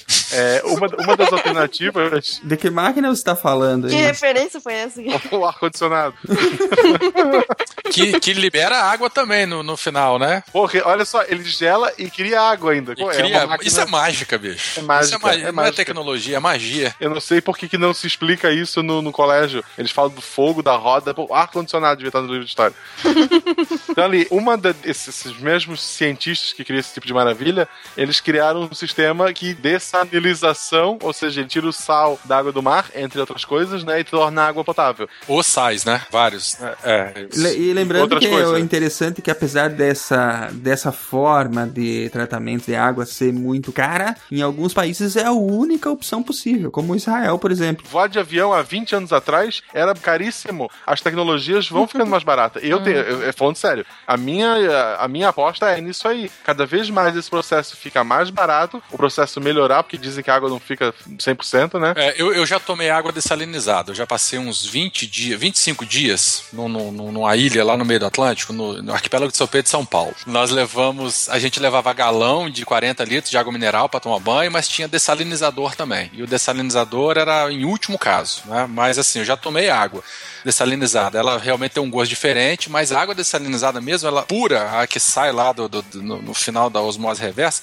ela também não se presta para utilização a- a- durante longos períodos, porque ela sai, ela, ela perde, né? Ela limpa o, o cloreto de sódio na sua grande maioria e outros sais também que são além de micronutrientes.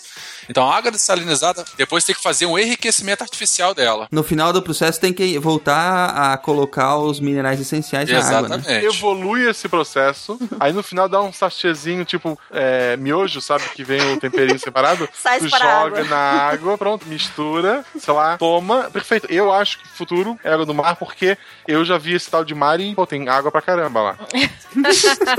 Você já viu isso uma vez na vida, né? Eu, eu vi, é, eu nasci em Florianópolis, né? Eu não, eu não tinha como não ver essa bosta.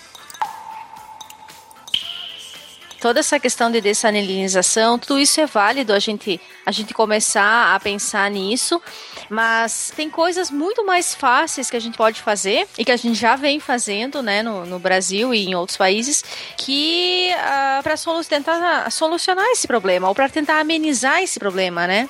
Uma, uma questão que, que a gente poderia é, sugerir, né, e, enfim, né, é a questão da, da a otimização da água e do reuso dela, não do reuso da água lá do esgoto, que está lá na estação de tratamento. A possibilidade de reuso de águas, ah, da água que é usada internamente dentro de cada residência ou de cada condomínio.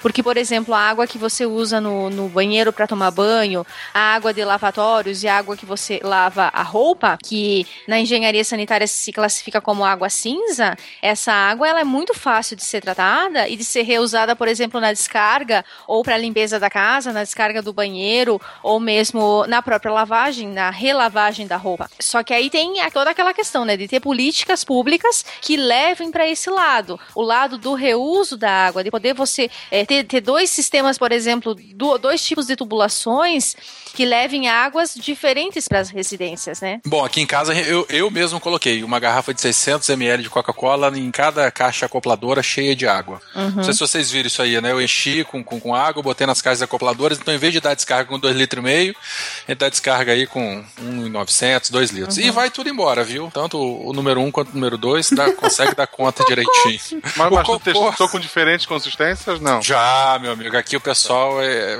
é mestre aí, na, na- na- é mestre de obra, literalmente. É. Falando em obra, a própria construção civil, para se fazer o cimento nas paredes, será que precisa de uma água com qualidade tão superior assim? Ou será que poderia ser usada uma água de reuso? A gente sabe que tem várias pesquisas no mercado e que mostram que, que o cimento ele não, não se mostra diferente uma água com maior qualidade ou menor qualidade. O cimento continua sendo o mesmo, ou tendo a mesma eficiência de segurar a parede lá com os tijolos, né?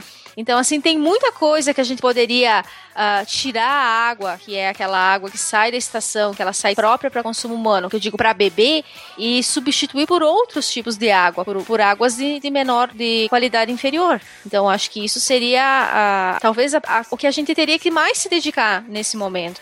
A gente tá na crise, a gente tá no colapso, e se esse colapso não acontecesse em São Paulo, ele poderia ter acontecido no Paraná. Aqui em Santa Catarina a gente já viveu isso em anos anteriores. Esse ano tá sendo com muita chuva, mas a gente já passou por muita seca aqui também. E a gente não tem de onde tirar água. Não, não adianta. Quando seca as torneirinhas lá do São Pedro, não adianta porque você não tem onde tirar água Já começa a rezar. começa a fazer dança da chuva, né? A gente é tudo Isso. índio aqui no oeste, a gente começa a fazer dança da chuva, mas mesmo assim não tem dado certo, Marcelo. Acho que nós Tu não acha- aprendemos direito a dança. Tu acha que se o pessoal se reunir na praia e lançar uns barquinhos pra ir manjar no shopping? Olha, a gente já dançou dança da chuva aqui, com feito com os índios e não funcionou. É que vocês não, vocês não, não chamaram aquele cara especialista lá. A Fundação Cacique Cobra Coral. Esse aí que é. Fundação Cacique É, Cobra acho Coral. não chamou ele. É isso aí. Esse foi o problema.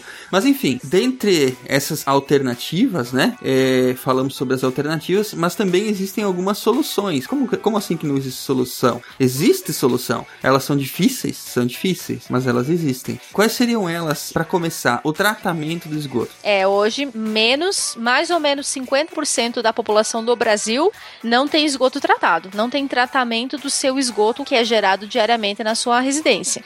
Então, a primeira coisa que a gente te- teria que pensar em termos de solução para problemas de, de falta d'água é a questão do tratamento do esgoto. Temos que tratar esse esgoto, temos que tirar ele in natura dos nossos rios. Temos que dar mais valor para os rios que nós temos. E aí, nessa questão de valorizar os rios que nós temos, que são muitos, vem a questão da preservação ambiental, né? Sem tratamento de esgoto, sem tirar a fonte poluidora e sem preservar ah, o meio ambiente, e aí eu digo meio ambiente a questão de florestas, de mata ciliar, a gente não vai conseguir solucionar nada. E só que e, a- a- essas soluções, elas só nascem de políticas públicas. Só que o problema é que essas políticas públicas não dão voto.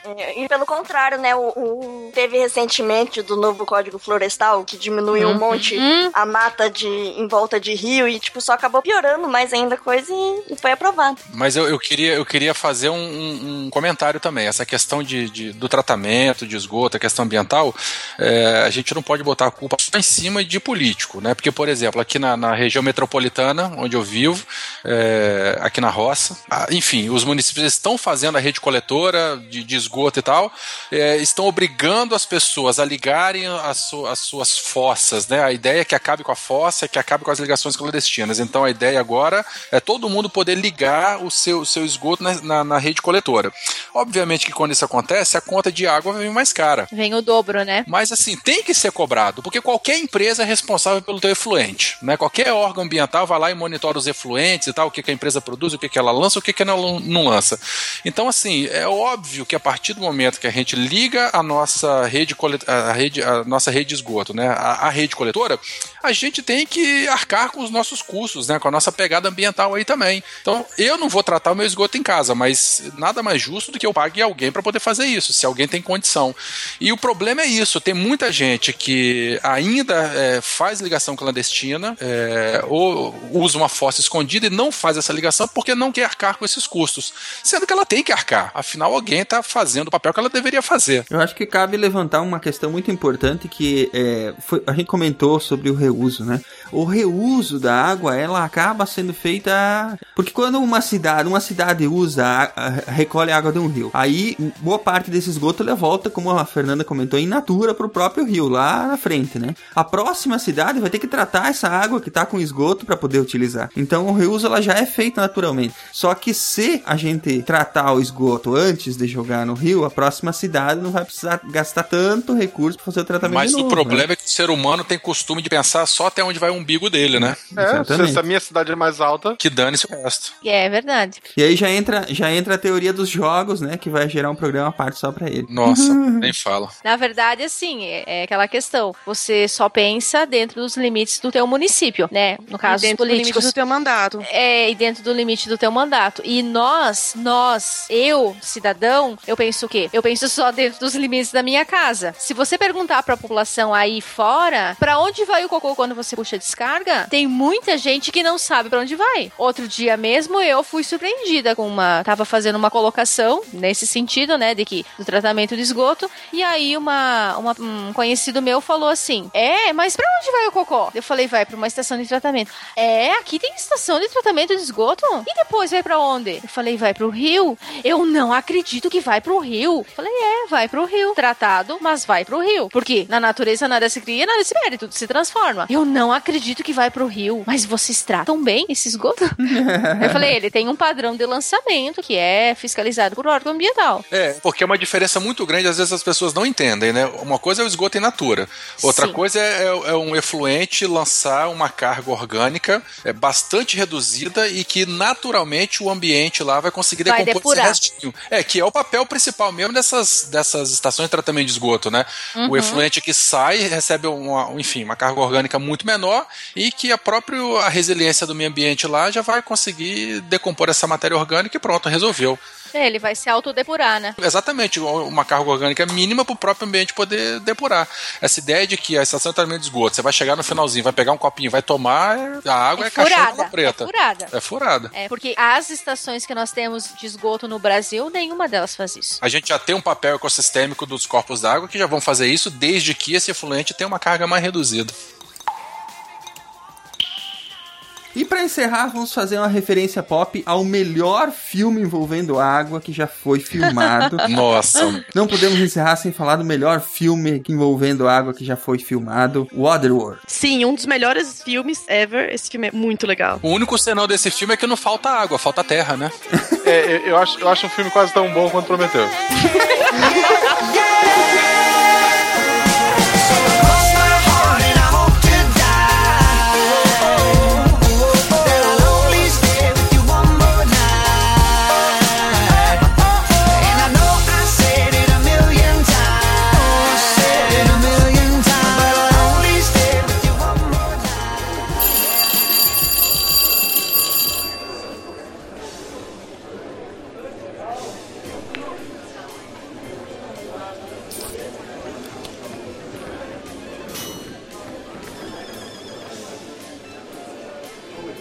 aí, galera, como é que foi a sua última semana de vocês? Foi bem, foi legal, né? Bem legal, enfim. Uhum. Você, Estrela, como é que tá indo? Tomaram muita água? Água de chuva, né?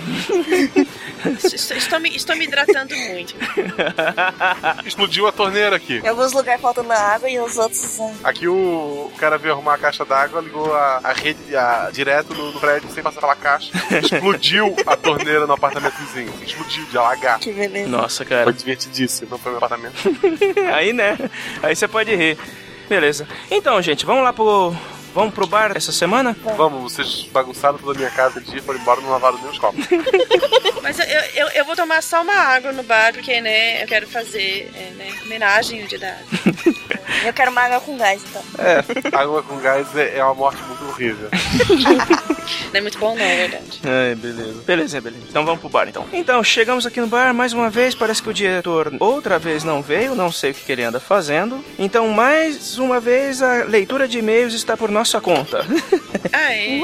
Nós dominamos isso aqui, beleza? Quem quer começar? Carol, você começa? Pode ser, pode ser. Então pede o que você vai beber aí e lê o, lê o seu e-mail. Eu quero uma água sem gás, sem gelo, no copo. É água torneiral, né? Ah, não, não, torneiral não, da garrafinha mesmo. Eu gosto da água. Água da torneira de São Paulo. que morte horrível. Nossa, que morte horrível. Ó, água mineral que a gente vai explicar no cast, a gente já não explicou, né? O, como Sem que é, glúten. cara? Sem glúten, sim. A água mineral sem glúten. Importante. sem glúten. Tá escrito na. Sem se tu pegar a, a garrafinha da água mineral, tá escrito lá, não contém glúten. Que bom, olhar. que bom. Sem, sem carne também, porque eu sou, eu sou alérgica, não posso. Eu quero água mineral com carne. Então. que nojo, mano. Pedaço de no copo d'água. Ai, mano. É, então vamos lá, gente.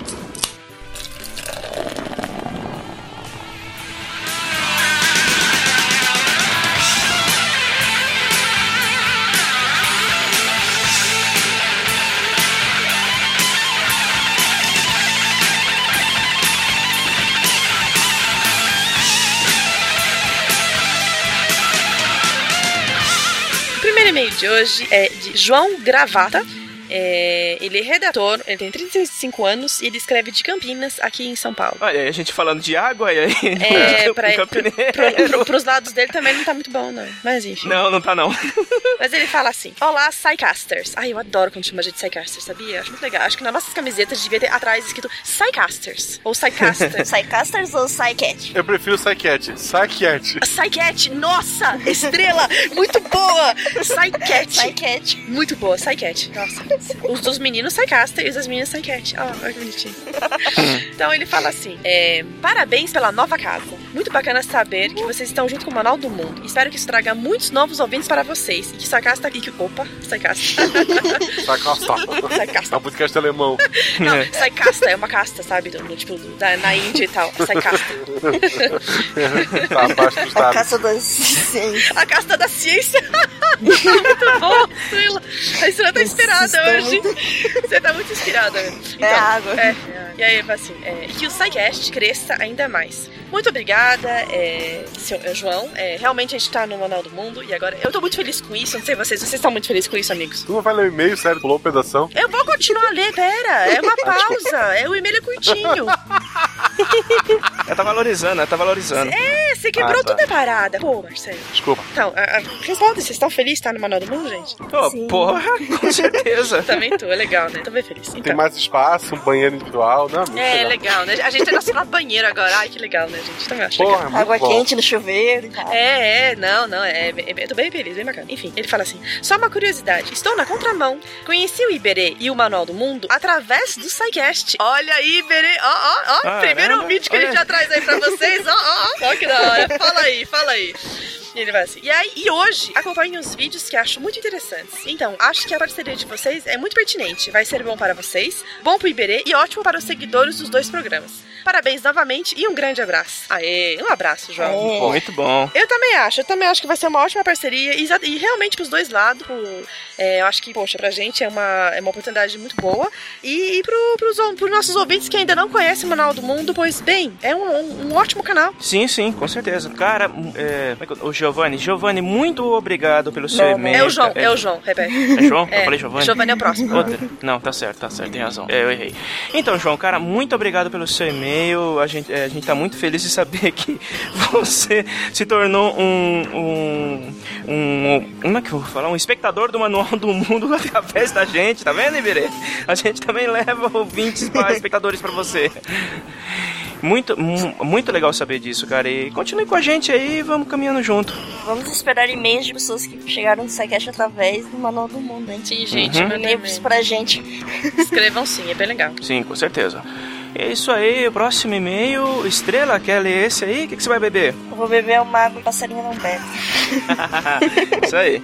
Gente, vocês zoaram minha água mineral? Eu, eu pedi as batatinhas, pode todo mundo servir aí. Ai, eu adoro batata. Tem queijo? Tem, tem queijo? Tem, não, é, tem bacon, Carol. Eu tô tirando. Eu já estou Tá. tirando, tá? Põe- põe pro meu prato aqui. Pois é, né?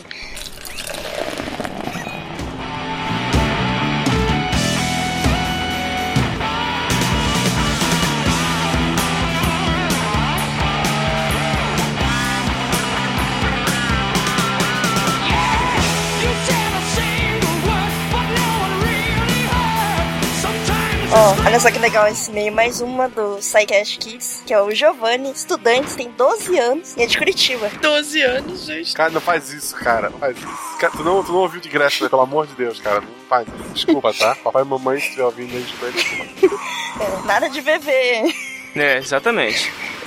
Acho muito interessante o trabalho que vocês fazem aqui, pois é um modo de aprender ciência de um jeito divertido e fácil. Viu? Se o menino que tem 12 anos acha fácil, Você vê. Eu achei bem legal. Você é um prodígio, é um prodígio. Porra. Os de física eu tenho que ouvir 20 vezes pra tentar, assim, não, agora eu apoio totalmente os canais de YouTube e os podcasts que tentam fazer com que a ciência seja mais divertida. É, a gente tem vários por aí, né? Tem gente que acha que YouTube é só baboseira, né? Uhum. Olha o manual do mundo aí. Tchim. tchim,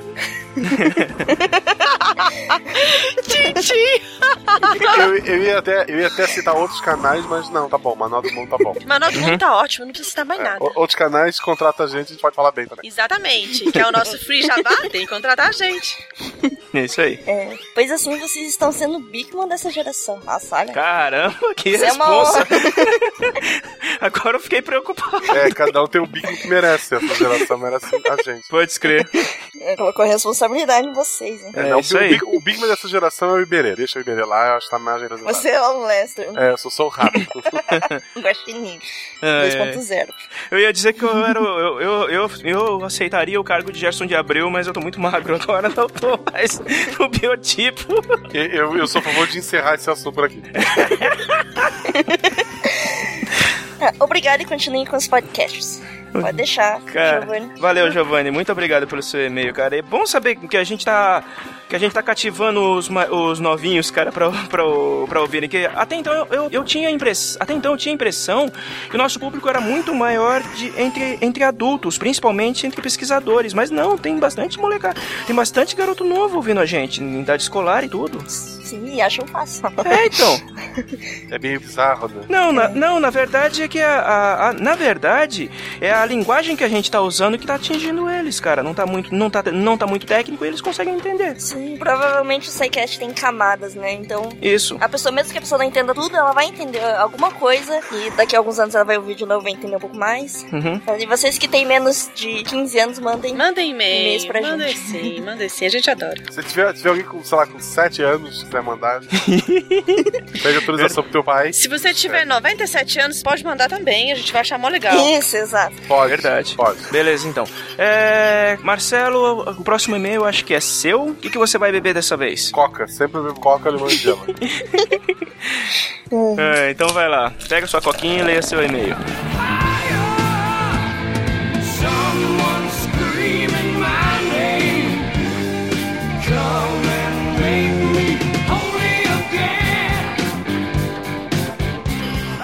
O, o e-mail aqui é do Vitor Moraes, ele tem 17 anos e é estudante de física. Oi! Ele tem vários orros. 17 anos deve fazer muito sentido.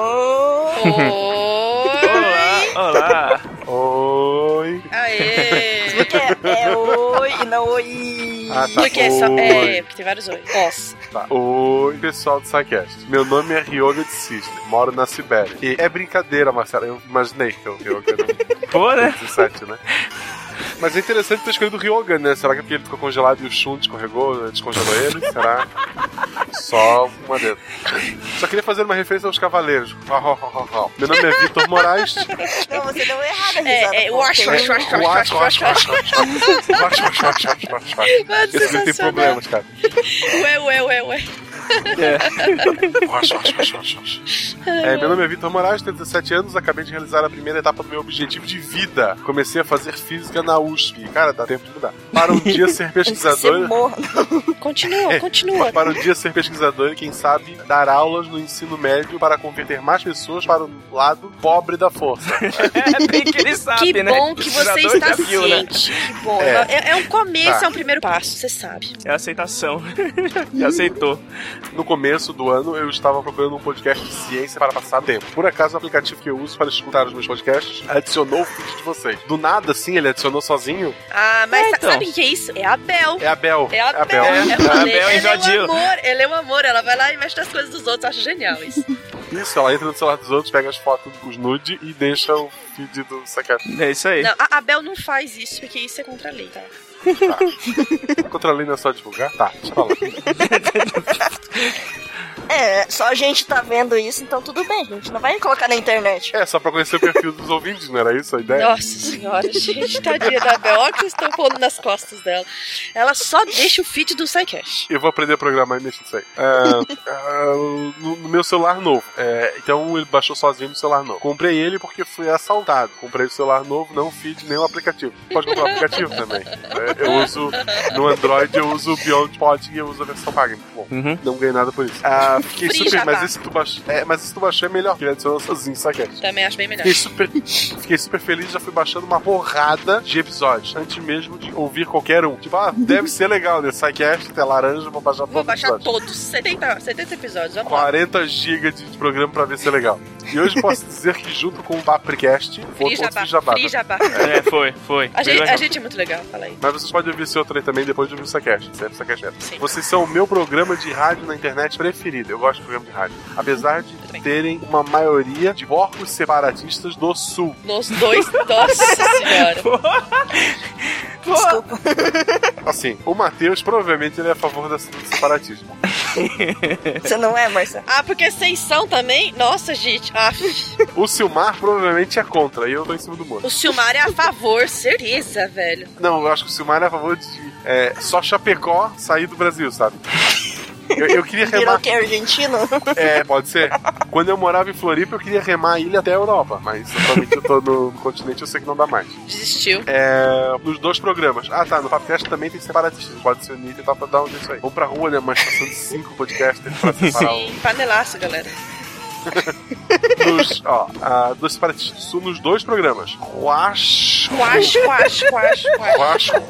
Não, é só uma vez. É verdade. é. Foi uma risada um pouco mais, né? Se, se- ele se aguentou um pouco mais. Cara, Quash. como é que tu entrou na USP? Me explica aí. Nossa, viu? É. Espero que não tenha. ele- Provavelmente ele não fez na redação, né? que maldade com o menino. Ele escreve mó bem, meu. É só a risada dele. Que maldade com o menino. É porque não tem entrevista, acho que é por isso que ele entrou. Vocês fazem o tipo de piada besta que eu adoro. né? Não fiz a maratona porque não curto ordem cronológica. O cara é loucaço. Eu fui só ouvindo os programas de forma aleatória. Ele baixou vários e foi ouvindo aleatório. ele baixou mano, da hora. Meus favoritos são os de física, é claro, e os de história, que é claro também que são os melhores que a gente faz aqui no Saquete. Aham, mas- claro. aham. A- apesar de escutar todos os tipos. E assim que começar a trabalhar, vou contribuir com as doações mensais para vocês. É o mínimo que a gente espera. Como podem ver, tenho dificuldade de manter o mesmo assunto e fico mudando toda hora. A gente Que é percebeu. perfeito pra física. É, eu nunca conheci uma pessoa normal fazendo física.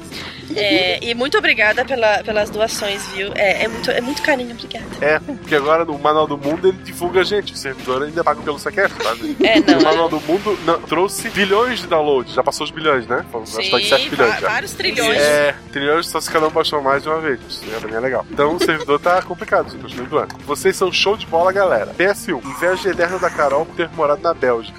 Pois é, Uhum. né? Quem pode, pode, quem não pode, né? Aquela coisa. A Bélgica é, é legal, ela lá no meio. A Bélgica é bem legal. É, PS2, desculpa estrela. Apesar de você ter essa voz fofa, está errada. A física está acima da química. Quash, quash, quash, Quash, quash, quash, quash. quash. Zoeira. Óbvio, bom que ele sabe que é zoeira. Nós sabemos que todas as ciências são irmãs e a física é a mais velha que manda nas outras. qual, é, qual é a ciência mais antiga, Ronaldo? Matemática. A matemática. Sim, e acima de fácil. todas essas, geografia. Que sem chão vocês não conseguem estudar porra nenhuma. Meu Deus. PS3, Prometeus. Porque o que seria do Psycast sem esse filme horrível? Verdade. Esse filme é ótimo. É, nota-se que ele não tem um PS4. Eu entrei de férias e comprei. Isso é, eu quero registrar. Eu entrei de férias e comprei um. Você comentou algumas vezes, principalmente semana passada que a gente ficou jogando na sua casa, a gente sabe. Eu comprei É. pra, pra jogar Bloodborne, melhor jogo do universo. Desculpa pra quem não tem.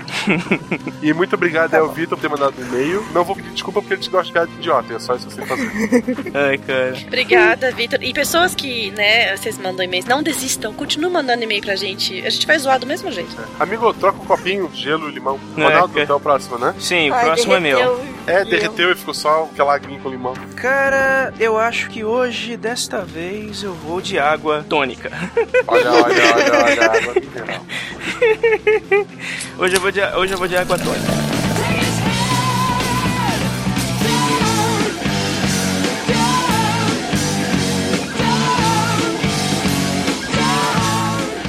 Beleza, vamos lá então. É, o próximo e-mail é do Rodolfo. Ele é professor, tem 40, é professor de ensino básico, tem 41 anos e é de Guarulhos, São Paulo. Coitado da pessoa. É, você sabe. Eu, eu né? sei, eu sei. Eu, eu, por muito tempo Você eu fui sabe. isso aí também. Vamos lá. Olá, turma do SciCast. Meu nome é Rodolfo, moro em Guarulhos, sou professor de matemática da Rede Estadual de São Paulo e atualmente leciono para as turmas da segunda série do ensino médio, o que era antigamente o segundo colegial. Cara, você tem coragem, velho. Não, porque, pô, essa faixa etária só tem maluco. Na minha época já era duro, imagina hoje. Venci a inércia e resolvi escrever este e-mail para responder duas questões que o Silmar fez diretamente para alguns ouvintes. A primeira era sobre os ouvintes que tinham conhecido o SciCast através dos programas especiais e esse é o meu caso. Conheci vocês através do programa que fizeram juntos com o Papo de Gordo. Olha aí, ó, mais um que veio através do- dos outros podcasts que a gente convidou no começo do ano. Aqueles que entregam pizza, eu vou mandar uma lá pra casa do Dudu. É, é, boa, vamos mandar mesmo. Então, gostei muito e resolvi conhecer mais e acabei assinando o feed. O que me leva à segunda pergunta. Eu uso o Windows Phone, olha aí, mais um usuário. No Twitter a gente contou sete, né? Com eles são oito agora. É. Exato, a gente contou, a gente contou alguns. eu, eu uso o Windows Phone e o aplicativo que uso é nativo e funciona muito bem. Se eu não me engano, esse nativo chama Podcasts, né? Depois me, me, conf- me confirmem no- nos comentários ou, ou no Twitter. E funciona não sei se muito vou bem. confirmar aí. Então, Mas é porque eu realmente eu não, eu não conheço muitos aplicativos de Windows Phone para podcast. O único que eu conheço mesmo é esse Podcasts e único e exclusivamente porque tem uma versão pro Windows 8. e eu não gostei muito dele. No desktop ele não Ah, é muito bom. no Android. Ah, no Android eu uso o o podcast Addict. Eu, eu usei o Beyond Pod por um bom tempo, mas ele começou a dar uns bugs estranhos, eu mandei ele pro espaço. Eu gosto desse. É, então, ele comigo ele não funciona muito bem, não. Aí eu peguei a versão paga do podcast Addict, que é muito bom. E esse é outro Free Jabá. É, o do Windows Phone esse podcast aí é o, parece que é o quinto melhor programa do Windows Phone, né? Não sei se tem. É, ele é... ele é bem avaliado até onde eu sei, cara. Mas se vocês tiverem mais... mais é, Se vocês tiverem mais sugestões de aplicativos para Windows Phone, por favor, é, nos, nos falem pra gente poder recomendar.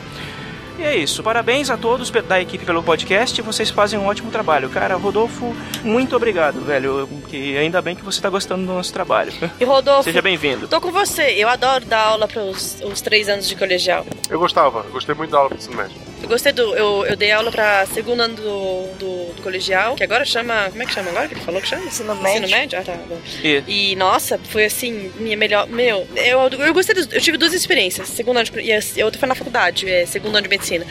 E Uhum. as duas experiências foram assim, é uma idade que eu gosto muito, porque é mais ou menos uns 20 anos, né? Tipo, 17 a 20 e tal. Pô, eu achei muito legal. Uhum. Eu gosto. Tô com você, viu, Rodolfo? É isso aí, cara. Muito obrigado, Rodolfo. E seja bem-vindo.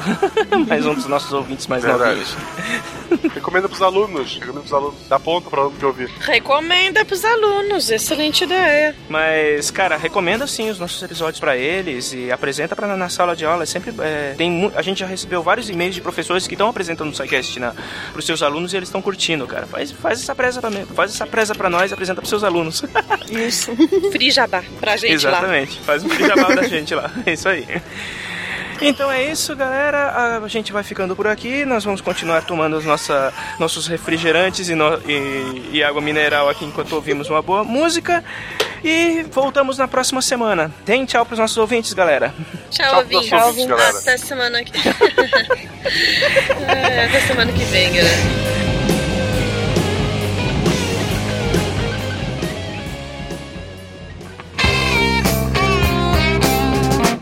SciCast, porque a ciência tem que ser divertida.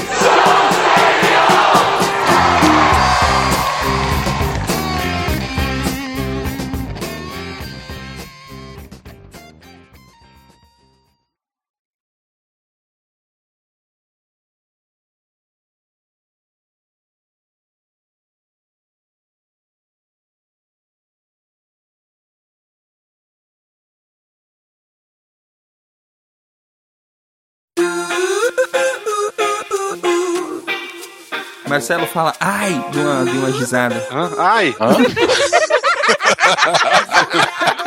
Andrei?